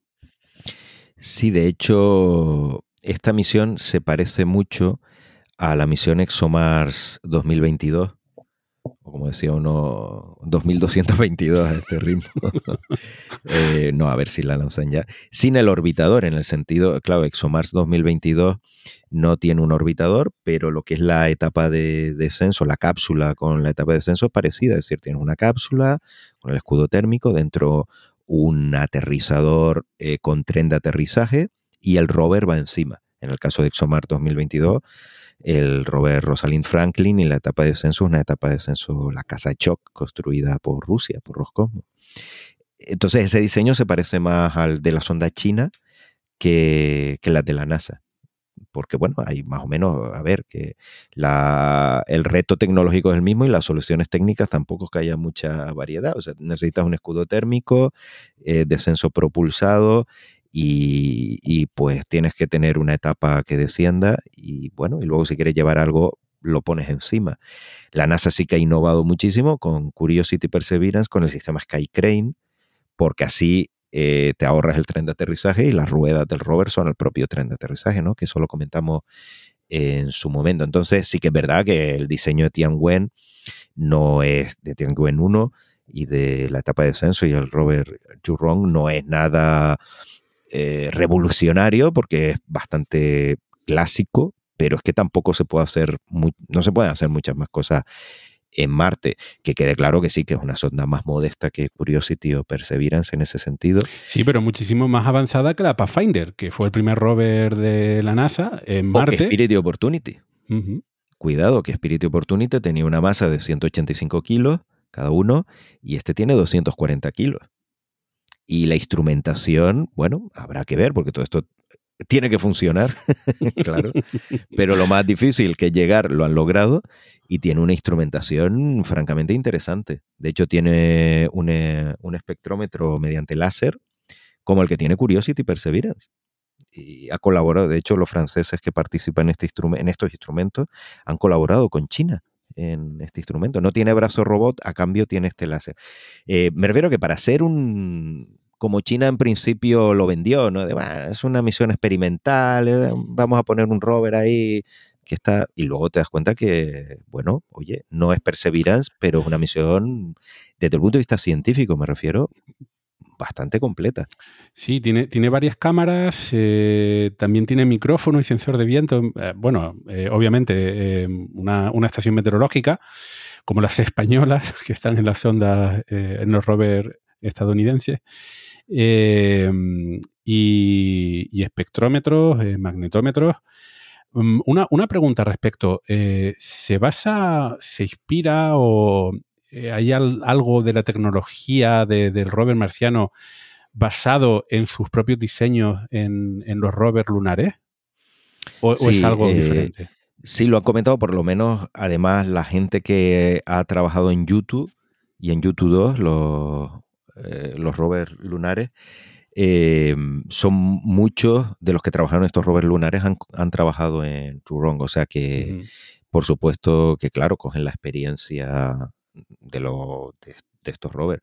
Pero bueno, que ha tenido, lo más importante, ya veremos luego esta fase científica y todo esto que es muy difícil y a lo mejor, mm. oye, no lo logra, toquemos madera, pero lo más difícil que es aterrizar a, a la primera, que ya hemos dicho siempre que Sí, Marte sí, es el lugar es- más difícil para aterrizar, un paracaídas supersónico, de- que China no tenía experiencia. Rusia.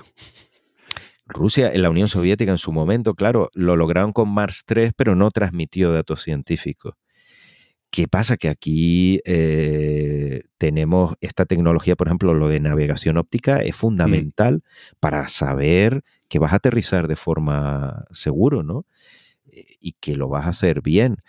Es verdad que cuando a veces se olvida que mucha gente dice, bueno, y la Beagle 2 ahora sabemos que también aterrizó bien, porque desplegó sus paneles solares. Bueno, sí, pero no se comunicó, con lo cual. vale, eh, ok. Me refiero, es un poco como Mars 3 sí lo logró, pero desgraciadamente no envió datos científicos, con lo cual, pues, mm, eh, fue un éxito tecnológico en su momento, pero científicamente nada. Y la Beagle 2, desgraciadamente, lo mismo, ¿no? Que era una sonda, Hmm. bueno, más bien británica que europea.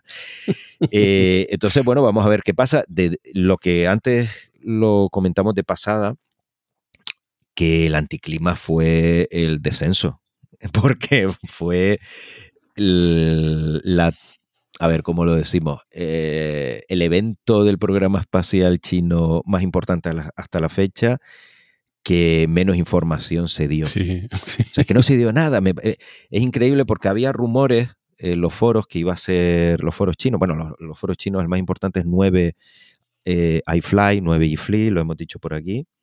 Que cuando la gente, mucha gente en Twitter dice, no, mis fuentes chinas, me... eso es, el, es Weibo y el foro 9 if- iFly. Así que cualquiera que quiera buscar información sobre el programa espacial chino, que vaya allí porque es donde está la información. Yo no sé por qué nunca lo dicen.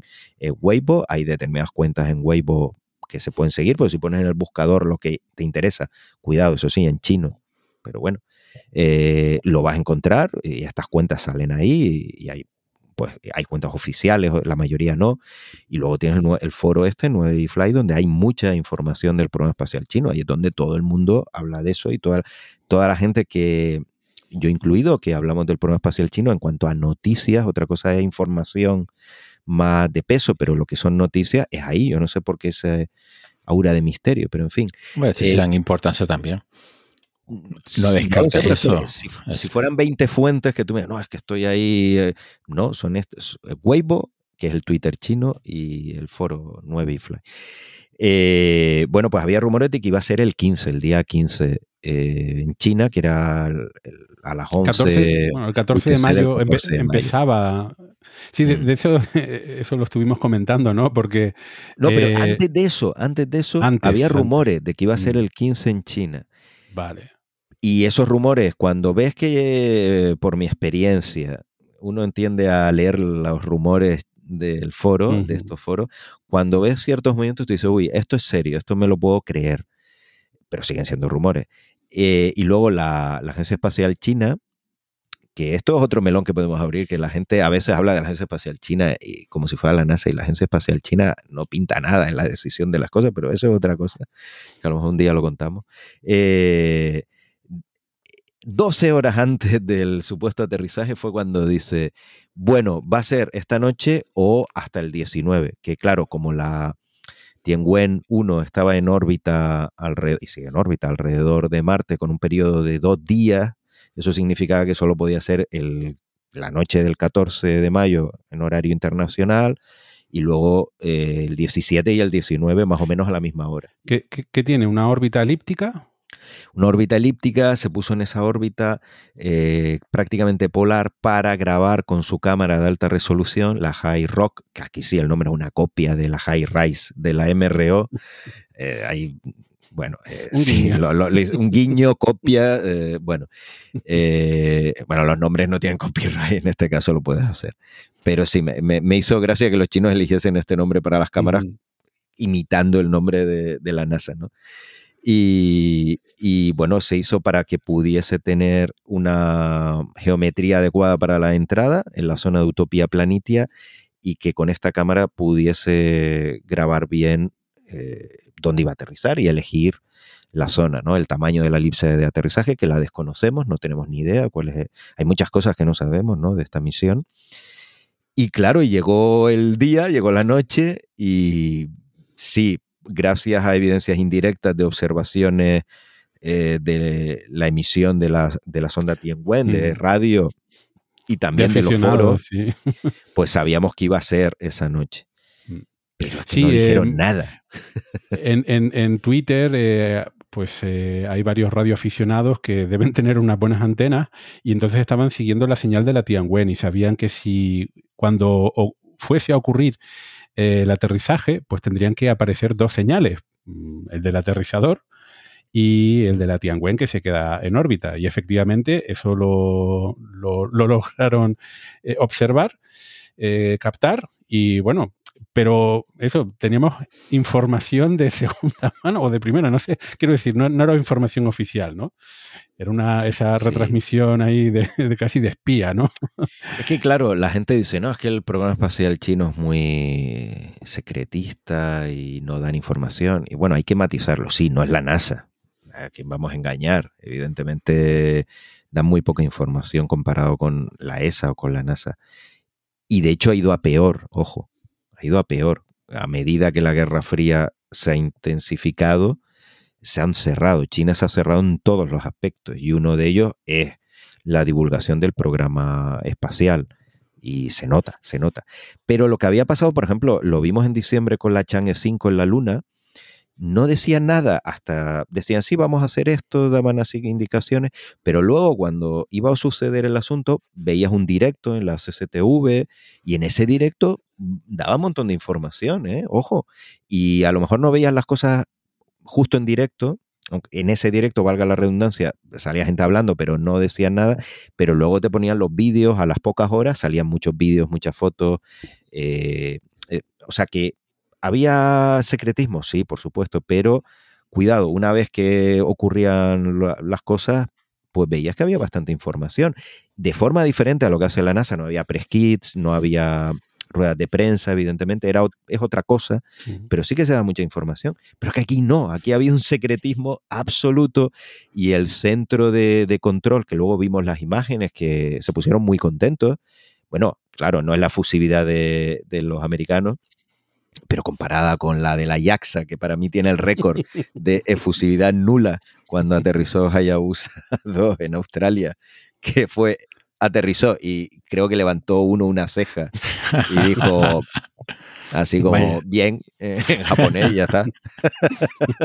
eso fue toda la expresividad que yo, mi madre. Eh, pues comparado con eso, esto fue una, una orgía de sensaciones y de... No, se aplaudieron y algunos se abrazaron.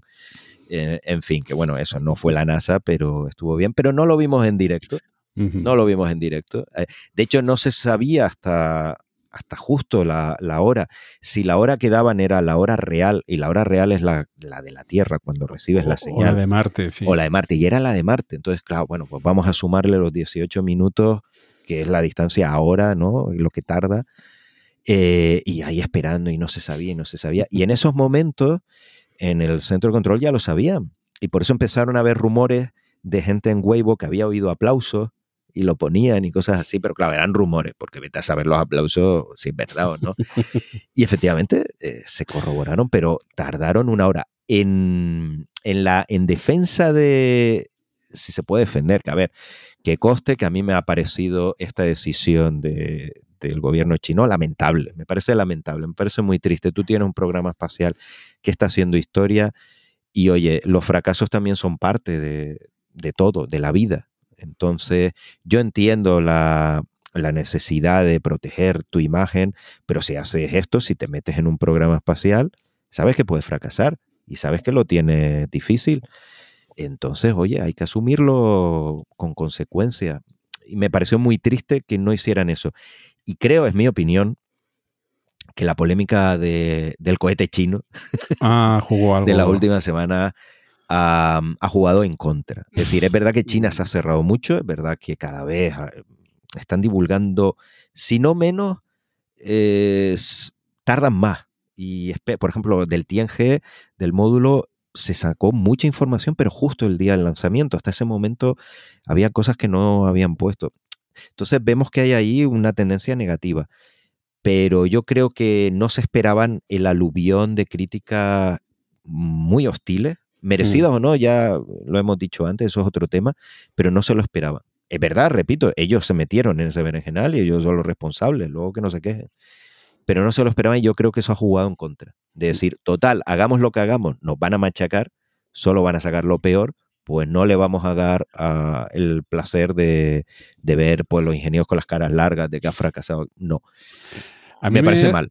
A mí me resultó bastante curioso cuál es el primer medio oficial o semioficial que dio la noticia, que era eh, un medio asociado a las juventudes del Partido Comunista. No, no el, el Weibo, la cuenta de eso de, de la, de la Agencia Espacial China o alguien del gobierno.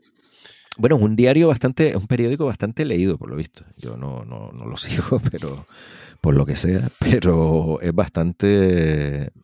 O sea, que tú ves el nombre del periódico y dices esto. es- eh, pero bueno, aparte que en China cualquier eh, pueblo son millones de personas, cualquier tirada son millones. Aparte de eso, sí es, un- es bastante popular. Eh, y sí, inmediatamente todas las cuentas de Weibo eh, del espacio se hicieron eco de esto. Y sí que es verdad que había rumores. Yo cuando vi que la cosa pintaba muy bien, fue cuando hay una serie, sobre todo hay un hay una cuenta de Weibo que se llama Woman de Tien Kong, que es nuestro espacio, y es una cuenta muy vinculada al programa espacial, hay gente que trabaja allí, y pusieron, hoy es un día eh, maravilloso, algo así, y todo va a salir maravilloso y todo va a salir bien. Entonces tú dices, hombre, pues no es que se ha estrellado, lógicamente. y yo digo, uff, pues esto es que ha ido Pero bueno, era, era un mensaje críptico, no, Claro, hombre, no se arriesgan a, no una noticia oficial, ¿no? a romper el Mm. protocolo, que evidentemente había un protocolo de silencio alrededor, no, no se arriesgan a eso, porque si no le cierran la cuenta. Y luego sí que pusiste un enlace a la CSTV, me parece. Eh, no, me acuerdo. Eh, Ah, otro bueno, canal. eso fue muy bueno, lo de la CCTV, porque todo el mundo estaba en, en los foros. Eh, y bueno, y esto sí que es verdad que en otras ocasiones se ha dicho, ¿no? Espérate a las noticias de, la- de las 8 allí, porque es cuando sale, y bueno, empiezan las noticias y sale Xi Jinping, que mi madre, el hombre ahí visitando granjas y, y fábricas y para arriba y para abajo, y bueno, y no van a hablar de Marte. Y ahí todo, todo el rato Xi Jinping, Xi Jinping para arriba y para abajo. Y al final sale una noticia de la Tianwen 1 que va a aterrizar, se va, va a aterrizar a- hoy y ya está. Y, y nos ya quedamos todos como, y ya está. Y había aterrizado, claro. O se había estrellado, una, ya eso lo sabían. Tuvimos que esperar a la repetición de la... Claro, luego decían, eso sí, no lo sabía yo, lo vi en el foro, en uno dice, cuidado, que es que están repitiendo las noticias de la Mm. noche que es la que la habían visto la noticia y bueno, pues la media hora de Xi Jinping haciendo cosas y, y luego venía, que era lo mismo de la noche. Y luego ya en la siguiente pusieron otra vez la media hora de Xi Jinping haciendo cosas, por supuesto. eh, que ya me vi otra vez ahí con él, estaba ahí. El hombre no hizo de todo, visitó muchísimas cosas. Y luego ya sí salió el programa especial de, de Marte. Eh, en, en alguno de los canales, que no me, no me acuerdo del canal, pero creo que no era CSTV. CSTV exactamente. 13 es la que Ah, es- sí, esa, para esa. todo esto, si quiere la gente que nos escucha, pues estar Mm. atento, busquen CCTV 13. A ver, eh, hay un el- hay una página de CCTV que tienes enlace directo gratuito a todos los canales CCTV, pero hay luego espejos en YouTube, en, en Bilibili, que es también una página china. La ventaja de Bilibili es que te comentan los internautas chinos Mm. pero bueno, normalmente es, YouTube con comentarios, estos comentarios horizontales que son muy populares en Japón, en Corea, y normalmente son chorradas, ¿eh? O sea que, pero bueno, hay gente que dice que de ahí saca información, yo no me he metido ahí porque no, solo veo Bueno, lo- tonterías. Lo, lo que me pareció curioso es que pues fue todo lo contrario, porque si antes de, la, de ese momento, ¿no? que ya, ya era entrada la noche, no le habían dedicado nada de, de tiempo, cuando comentaste que ya estaban dando noticias, le dedicaron muchos, muchos, muchos minutos a, a cubrir y, y a comentar cómo había sido el descenso, eh, con un montón de imágenes. Yo no sé chino, no entendía nada, como si, estuviese- como si estuviesen Bueno. hablando en chino. Pues eso- todo a chino. Eh, el que haya Sí. estudiado chino me entenderá si digo que a veces se les entiende muy bien, a veces no entiendo nada. Y esto es algo que solo la gente que ha estudiado chino sabe, sabe por qué. Pero bueno, a veces te quedas como, bueno, no he entendido absolutamente nada, no sé nada de chino, y a veces lo entiendes casi todo. Eh, en fin. A, a mí con el inglés, a mí con el inglés me pasaba, ahora un poquito menos, pero solo un poco. Eh, mm, me resulta más complicado entender a los británicos, a- Ah, al sí, sí, sí, inglés de pata negra, que a, a un inglés americano. estadounidense. Sí, sí, Por sí. supuesto, eso es un Y mito. a mí, eh, y a mí también, sí. Aquí no estamos yendo off topic, pero sí, eso es un mito del. Claro, porque es que normalmente te ponen las comparaciones. Un locutor de la BBC británico con un redneck de Alabama, ahí camionero. Entonces tú dices, ves, se entiende mejor el británico. No, oiga, póngame a gente de en ambientes socioculturales similares. Pero bueno, no, eh, quitando lo del chino, eh, que, que sí, eh, lo que pasa que es que en China dicen que hablan chino, pero son dialectos tan diferentes como el catalán, como entonces te viene uno de una provincia y dice que habla mandarín y, y sí, el hombre está intentando hablar mandarín, pero yo no entiendo nada. Pero bueno, eso evidentemente mi chino dista mucho, mucho de ser alto el nivel, ¿no? Eso que he estudiado años, pero bueno. Pero la- eh, Las provincias No. chinas son continentes de otros sitios, ¿no? Ahí está, ahí está. No, y en, en nivel lingüístico eh, Mm. es un mundo aquello. Pero lo que, lo que antes iba a decir, que se me olvidó, es que en. No en su defensa, porque a mí ya digo, eh, aquí soy tajante. Me parece lamentable la actitud de comunicación de la Agencia Espacial China, que en esto no pinta nada, es el gobierno chino. Me parece lamentable. No, esto no, no lo tenían que haber hecho así. Pero sí que es verdad que luego viendo la. Esto de forma indirecta se sabe, pero viendo los eventos que tenía programado el rover chino una vez aterrizado, bueno, el módulo de descenso, eh, es que es verdad que hasta bastante tiempo no pudieron confirmar bien la telemetría, no tenían descargados ellos, tenían la señal, que me imagino que sería parecida a los tonos que se usaban durante Perseverance, pero la telemetría no se descargó hasta bastante después. Y, Por- por no- lo y yo creo que la estaban esperando. Claro, eh, por lo visto tienen un problema y es que las comunicaciones con, con Marte de la red de espacio profundo china, pues el ancho de banda es relativamente corto y entonces cualquier, por visto hay vídeos eh, del, del descenso, pero van a tardar bastante eh, en retransmitirse Claro, y entonces... dependen del, del orbitador Tianwen, que está en una órbita que para las comunicaciones no es la más favorable, aunque ahora luego pues, va a cambiar la órbita, pero por ahora no. Y no tiene la ventaja de la NASA de esa flotilla de, de sondas, Maven, Odyssey, eh, la MRO, incluso la Mars Express, la Mars TGO, y no tiene esa ventaja de poder utilizar estas sondas para transmitir sus datos. ¿Estarán, ¿Estarán las otras agencias espaciales espiando a la sonda china? Buena pregunta. eh, no lo creo. No lo creo.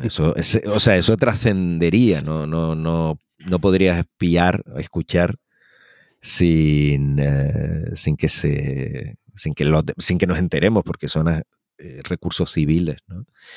Pero bueno, en todo caso, si el gobierno chino eh, pide ayuda, lo que pasa es que si lo hacen estarían ayudando a China. Ese es el problema. O sea que el espionaje, eh, aunque fuera, tú lo quieres hacer como espionaje, pero al final eh, se acaba sabiendo y China te diría, ah, pues ya que tienes los datos, pásamelo, si no quedas muy mal y si lo haces estás ayudando a China. Claro. Entonces hay ahí Es que lo, que lo que habías comentado ah, antes es que mm, justamente so- la, el aterrizaje solamente se podía hacer en ventanas de dos días, el 15, el 17 y el 19, eh, por esa órbita elíptica que tiene. Entonces, claro, si cada dos días hay una ventana de lanzamiento, pues me imagino que también la geometría para poder escuchar a la sonda, la más favorable también será cada dos días, entonces habrá Claro, por ahí... eh, ahí está. Eh, tiene un enlace directo con la Tierra, pero el ancho de banda es mínimo. Para el ancho de banda alta necesitas el orbitador que cambiará de órbita para reducir el periodo, pero claro, eso tarda. Eh, de todas formas, eso, a mí me parece que este ha sido el evento chino espacial más secretista Mm. de, de todos, de todos los que yo he visto. Es que no, no recuerdo ahora mismo ninguno comparable, ¿no? Que, que hasta después de haber sucedido y después de saber ellos que ha sido en este caso un éxito, no sacaron la imagen. Es que, fíjate, la CCTV abrió este programa espe- especial y espacial que comentábamos con un vídeo, eh, vamos también a decirlo, copia de estos minutos, de los siete minutos de terror de la NASA. Y es un vídeo donde se ven muchos detalles técnicos de la sonda que más o menos se conocían, pero no se habían visto. Y este vídeo no se había puesto hasta ese momento. O sea, el vídeo de, de eso, de los... Y eso no se hace de un día para otro, estaría preparado no, hace bastante obvia- tiempo. Eso, eso lleva años, evidentemente. Bueno, de hecho, eh, pusieron dos vídeos distintos que no sé quién los ha hecho. Imagino que uno es de CASC, que es la, lo que decíamos antes. CASC es como la verdadera agencia espacial china. Y el otro, pues no sé, a lo mejor será de otro contratista, de otra empresa. Pero vídeos muy, muy chulos que no habíamos visto. Que sí habíamos visto vídeos de Tianwen, pero estos no. Entonces, hasta ese nivel, ¿no? De, de secretismo de ni siquiera eh, publicar Mostrar. los vídeos. Mm. Bueno, eh, en todo caso, eh, ha sido un éxito enorme, eh, al menos de momento. Esperemos que sea, mm, bueno, esté operativa durante mucho tiempo y también Y- puedan recoger datos. Ha sido un éxito Mm. y, y, a ver, yo creo que deberíamos a ver, bueno, deberíamos. Hay un cambio aquí de paradigma importante en el sentido de que China hasta ahora se ha centrado en la Luna y ha sido un éxito. Las tres misiones, bueno, tres no, ha enviado más misiones, pero bueno, digo de aterrizaje, ¿no? Las misiones que ha mandado han sido un éxito y la mayor parte de medios, ¿no? Esto lo comentaba yo, lo he comentado varias veces, la mayor parte de medios occidentales ignoran estas misiones. En parte comprensible porque es chino y bueno, lo que sea, en parte no comprensible porque, eh, a ver, cuidado, es que China en estos momentos tiene una sonda en la cara oculta de la Luna. Se imagina a todo el mundo si esta sonda fuese de la NASA, la atención que tendría los medios. Sí, que China es más secretista, es verdad, pero cuidado con las Chang'e no es tan secretista. Y cuidado, a nivel científico, los papers científicos de Chang'e se publican. Claro, eso no los lee nadie, solo los lee la gente que le interesa. Yo no entro en la calidad porque no tengo ni idea, pero yo veo papers científicos de, de Chang'e. En fin, que más o menos mm, se ha despreciado un poco esta parte del programa espacial chino, más o menos lógica, de forma lógica o no. Eh, y hay una actitud por parte de Estados Unidos de decir, ah, pues que nosotros ya hemos estado en la Luna. Entonces todo esto a nosotros nos da bastante igual. Que tú dices, bueno, entonces ¿para qué está gastando miles de millones en Artemisa? Pero bueno, esa es otra, es otra cuestión. Pero claro, eh, en todo este tiempo, eh, eso, el, el patio de juego de la NASA se ha convertido, ha sido Marte, ¿no? En todos estos años. La NASA se ha centrado en Marte, sigue, cuidado, y eso hay que enfatizar, sigue siendo la agencia líder en la exploración de Marte, con mucha diferencia todavía con China. China no se puede poner a la altura de la NASA por una misión que, lance con éxito. Pero ojo, ya ese monopolio en la superficie, porque la superficie eh, era coto exclusivo de, de la NASA. Europa se ha estrellado dos veces y nadie más lo ha intentado. Y de repente llega China y a la primera, ¡pam!, pone algo en la superficie. O sea, aunque luego no vaya más y falle la misión, esperemos que no, tecnológicamente han demostrado que pueden hacerlo. Y eso es como, ojo, te estoy aquí, mm, estoy en tu territorio, en tu territorio tecnológico que no me puedes ignorar, puedes ignorar la luna, pero... Hombre, me imagino que sí, que los ignorarán, pero ya el que quiera leer entre líneas y el que... eh, O sea, la gente que observadora dirá, uff, cuidado No, porque han eh, alcanzado un nivel muy alto de tecnología. Lo que, lo que queda claro con estas dos grandes noticias es que ya no podemos ignorar al programa espacial chino. Hasta ahora, pues mira, sí, envían un- una pequeña estación espacial, jajaja, pero nosotros tenemos la Estación Espacial Internacional. Mira, envían una pequeña sonda a la Luna, bueno, pues eso es como el Pathfinder ahí, estos son unos aficionados. Oye, que han retornado eh, rocas lunares, eh, la primera misión en 40 años. Oye, que acaban de aterrizar un rover en Marte. Ninguna, ningún país había logrado hacerla a la primera. Y, menos aún, es que ni siquiera Europa ha logrado enviar su rover. A Marte solamente Estados Unidos ha enviado varios.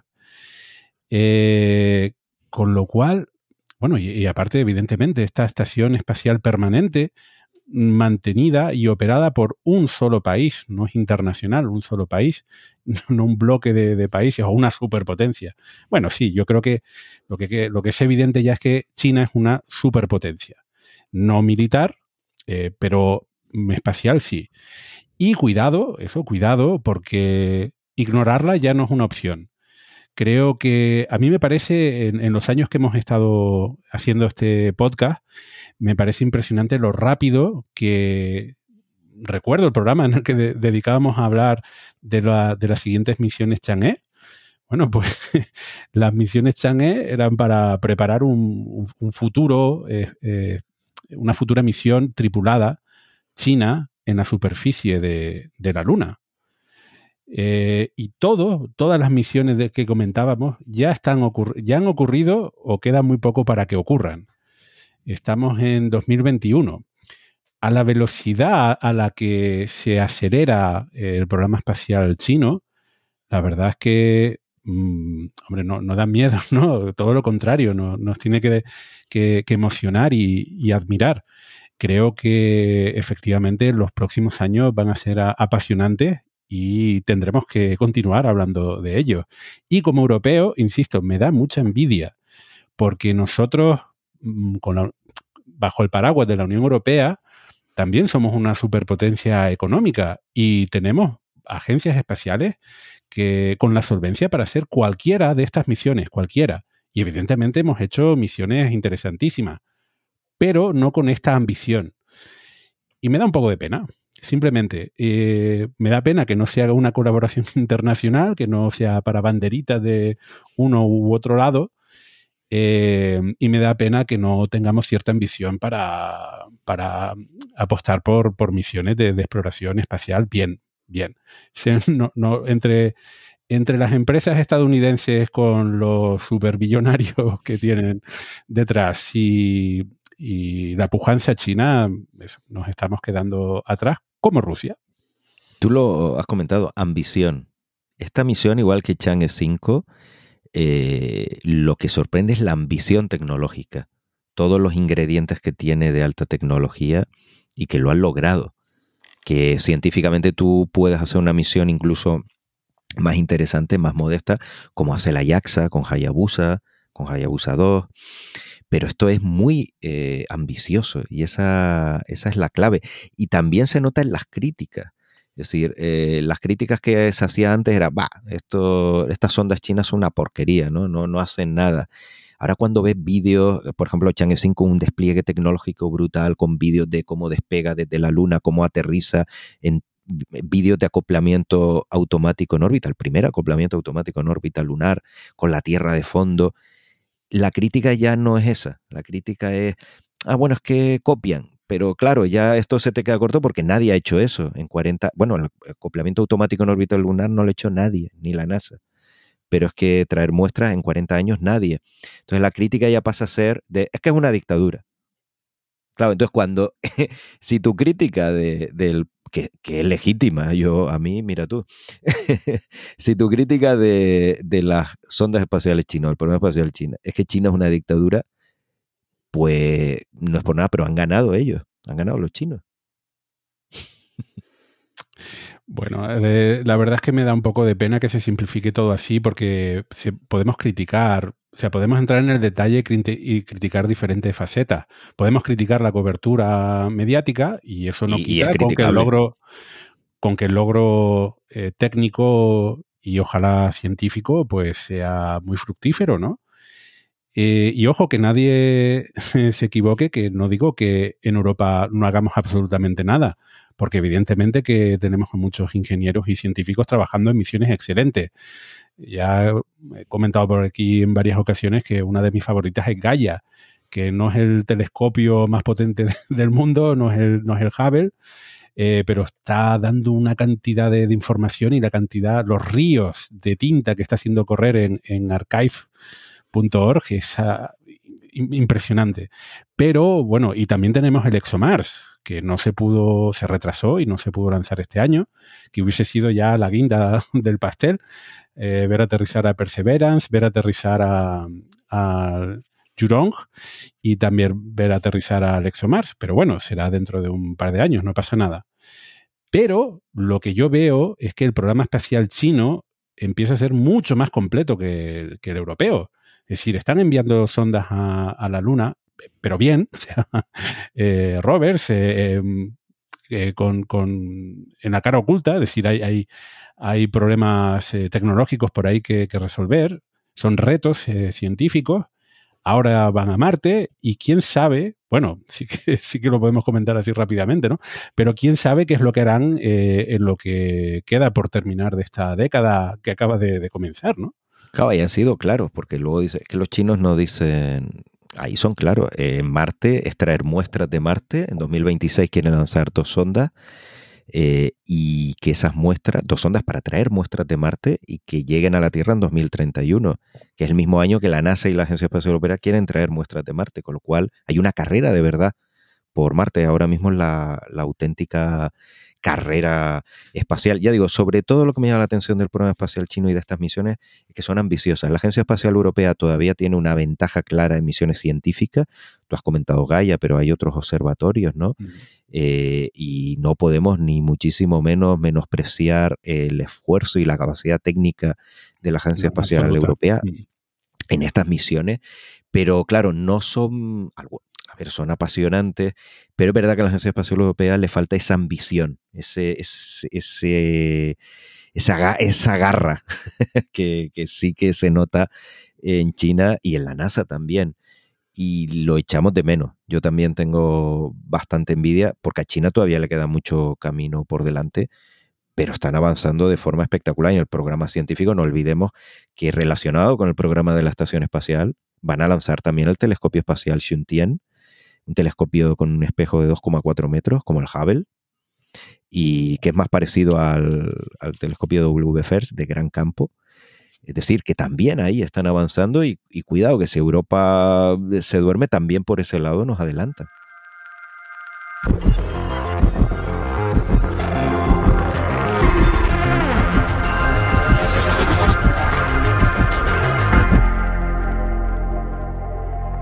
Pues después de tantas eh, noticias sobre el espacio, tanto en China como en Estados Unidos, eh, momento para la recomendación de nuevos contenidos que esperemos que algunos de ellos estén en español para poder seguirlos, porque lo de aprender chino en dos tardes va a ser complicado.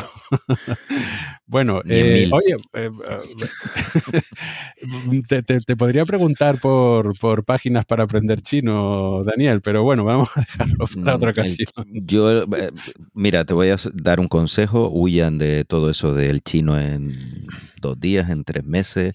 Y lo mejor para el chino es ir a clase. Yo he sido autodidacta, también he ido a clase.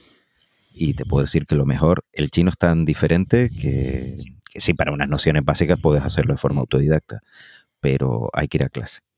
Bien, bien, bien. Bueno, pues vamos a comenzar por, eh, por ti, Daniel, que nos tienes preparado para esta semana. Bueno, mira, tengo dos recomendaciones. Una es un libro que se llama Los otros vuelos de la luna, que es de Rafael Clemente. Y Rafael Clemente escribió un pequeño paso para un hombre sobre la misión Apolo 11, aprovechando el quincuagésimo aniversario de esta misión histórica.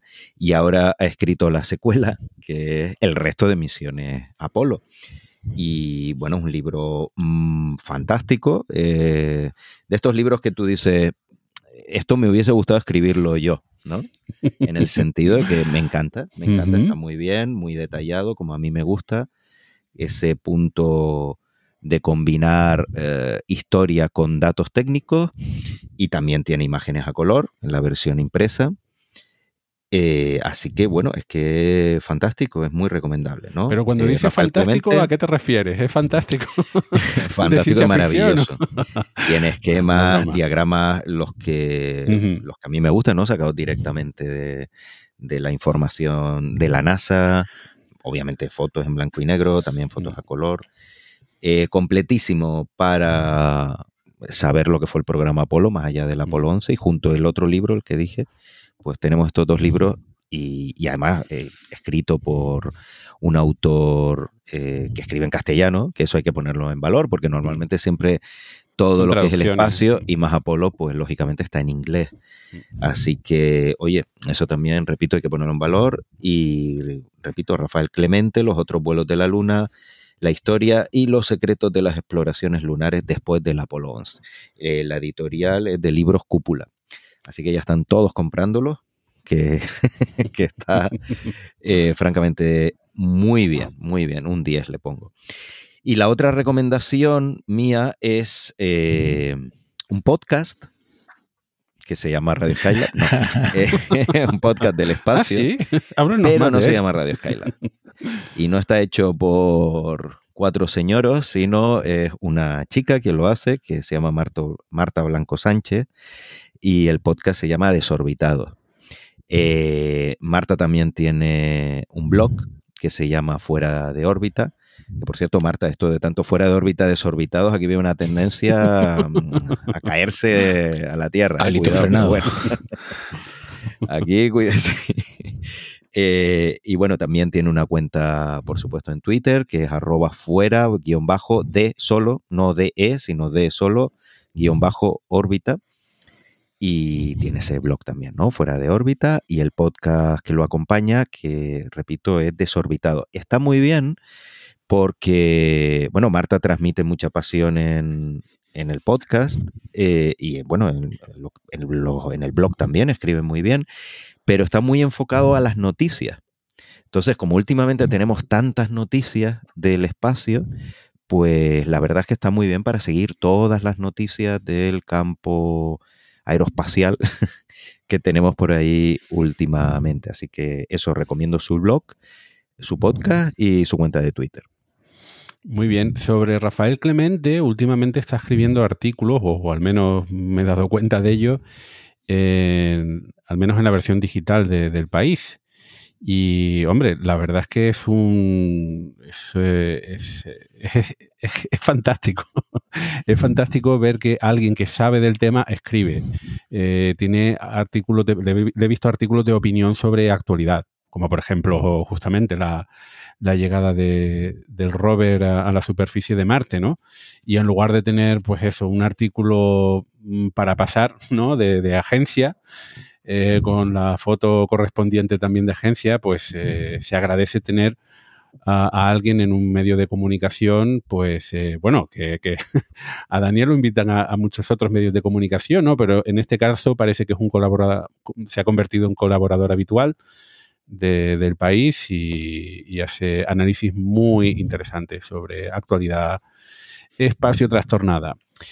Bueno, pues eh, también comentar que el canal de YouTube de la astronauta Lily, que lo recomendamos en el programa anterior, eh, también eh, ha puesto ahí el acelerador o el, eh, el- el impulso específico y, y está comentando bastante la actualidad, mm, con mucha frecuencia la actualidad espacial.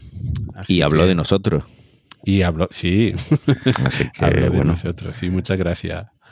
Bueno, vamos a continuar con Víctor Manchado. ¿Cuáles son tus recomendaciones para este programa? Bueno, este programa solamente te traigo una que, bueno, es una que, que puede ser doble y es una auténtica delicatessen. Eh, voy a recomendar el trabajo de un diseñador gráfico zaragozano que se llama Cristóbal Vila. Es un, y se dedica sobre todo a, hacer animaciones en 3D y son una auténtica delicia. Yo llevo años enganchado a las animaciones que hace este hombre. Lamentablemente no, no hace muchas, pero cuando las ves, mm, aparte del el fantástico trabajo que hace, se ve que hay muchísimo trabajo detrás, muchísima investigación, porque aunque son vídeos cortos que suelen ser de unos cuatro minutos o menos, son tres, entre tres y cuatro minutos, la cantidad de guiños a las matemáticas, a la geometría, a la arquitectura, a la ciencia que hay es algo fantástico. Y luego encima eh, tiene un- una muy cuidada selección musical para que la animación case perfectamente con el ritmo de- del tema musical que ha elegido. Entonces, voy a, en la recomendación, pues voy a recomendar, por supuesto, su página web, donde explica cómo hace los vídeos, cómo hace el desarrollo y la investigación. Y también, por supuesto, su canal en YouTube, donde podemos ver los vídeos.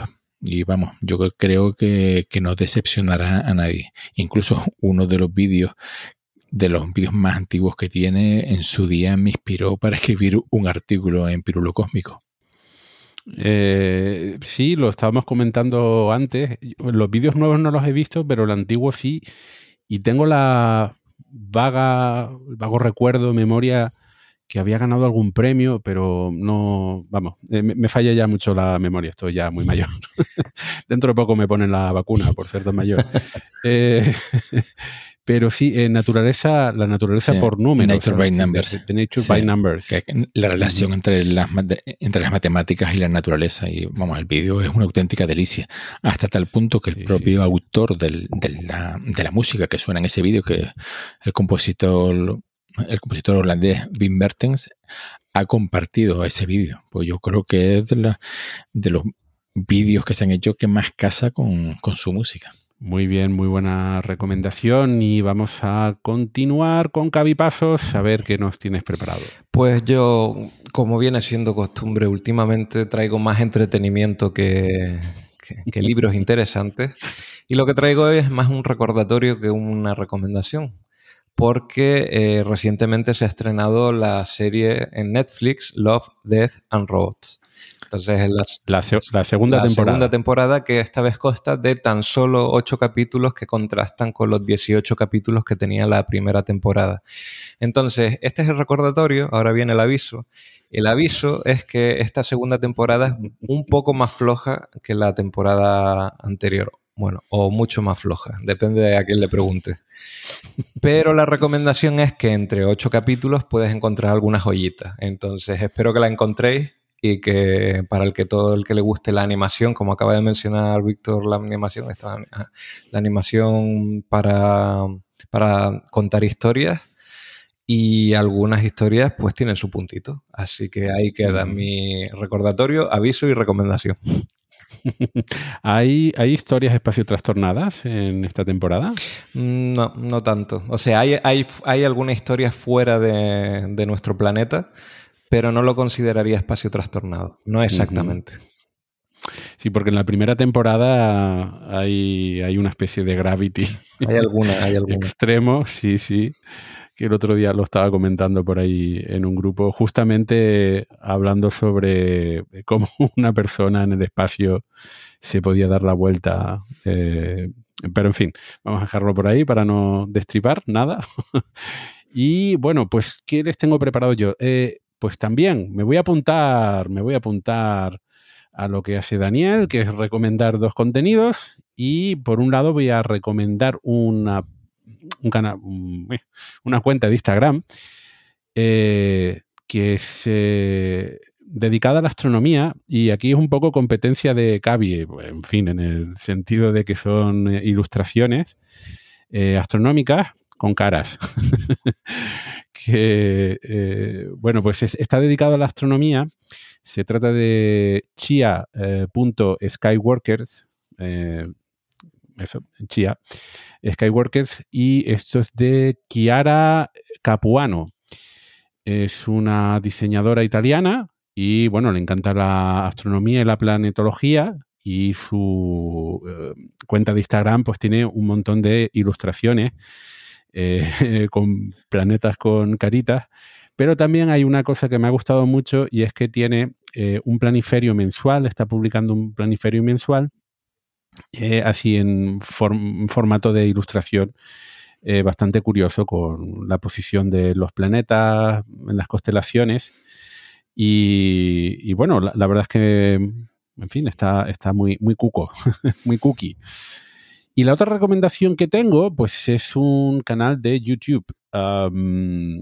Y además uno en el que ha participado Daniel hace no mucho. Se trata del canal Astro Trastornados. En vez de espacio trastornados, Astro Trastornados. Y eh, lo llevan, lo presentan Germán Peris y Borja Tosar, que son dos divulgadores españoles. eh, y bueno, pues tiene ese formato de, entrevistas, aunque es un programa amplio, y se los puede seguir en directo durante la grabación y ya luego se queda la grabación pendiente para, para verla. Y están teniendo invitados muy interesantes, como Daniel, pero también recientemente eh, entrevistaron a Carlos Briones, que, cuyo libro recomendamos por aquí hace poco, sobre eh, vida en el espacio. Así que sigan a este canal porque la verdad es que, aunque de momento tiene poquitos suscriptores, la verdad es que los contenidos están muy chulos y los presentadores que ya conozco de, hace tiempo también son eh, bastante simpáticos. Eh, y la verdad es que, en fin, eh, mola, mola ver contenidos de, este estilo en español y, y en YouTube.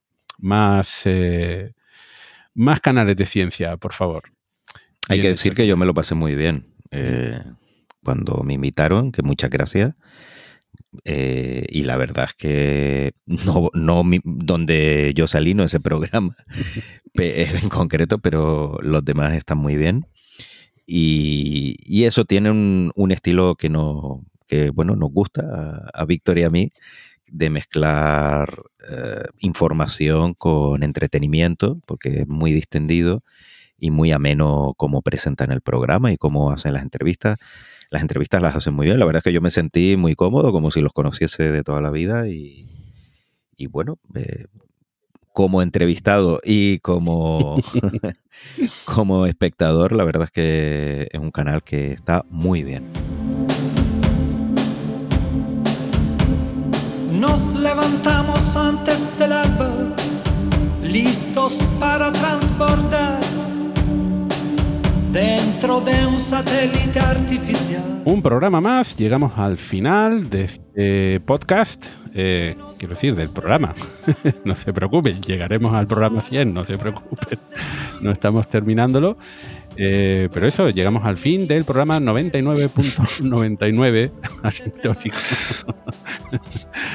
Eh, y vamos a hacer la ronda de despedida. Eh, Daniel Marín, Pues nada, muchas gracias por estar ahí y hasta la próxima. Espero que sea pronto. Pues como de costumbre, muchísimas gracias por la paciencia y, y por acompañarnos una órbita más y nos vemos en la siguiente. Gaby Pasos, Pues hasta pronto, que seguro que será pronto porque la actualidad nos está dando coba como para dejarla de lado. Así que hasta, bueno, eso, hasta el siguiente programa. Y en este micrófono, Víctor Ruiz eh, les desea una, un, feliz, un feliz final de, de pandemia. Al menos aquí en España ya tenemos bastantes vacunas.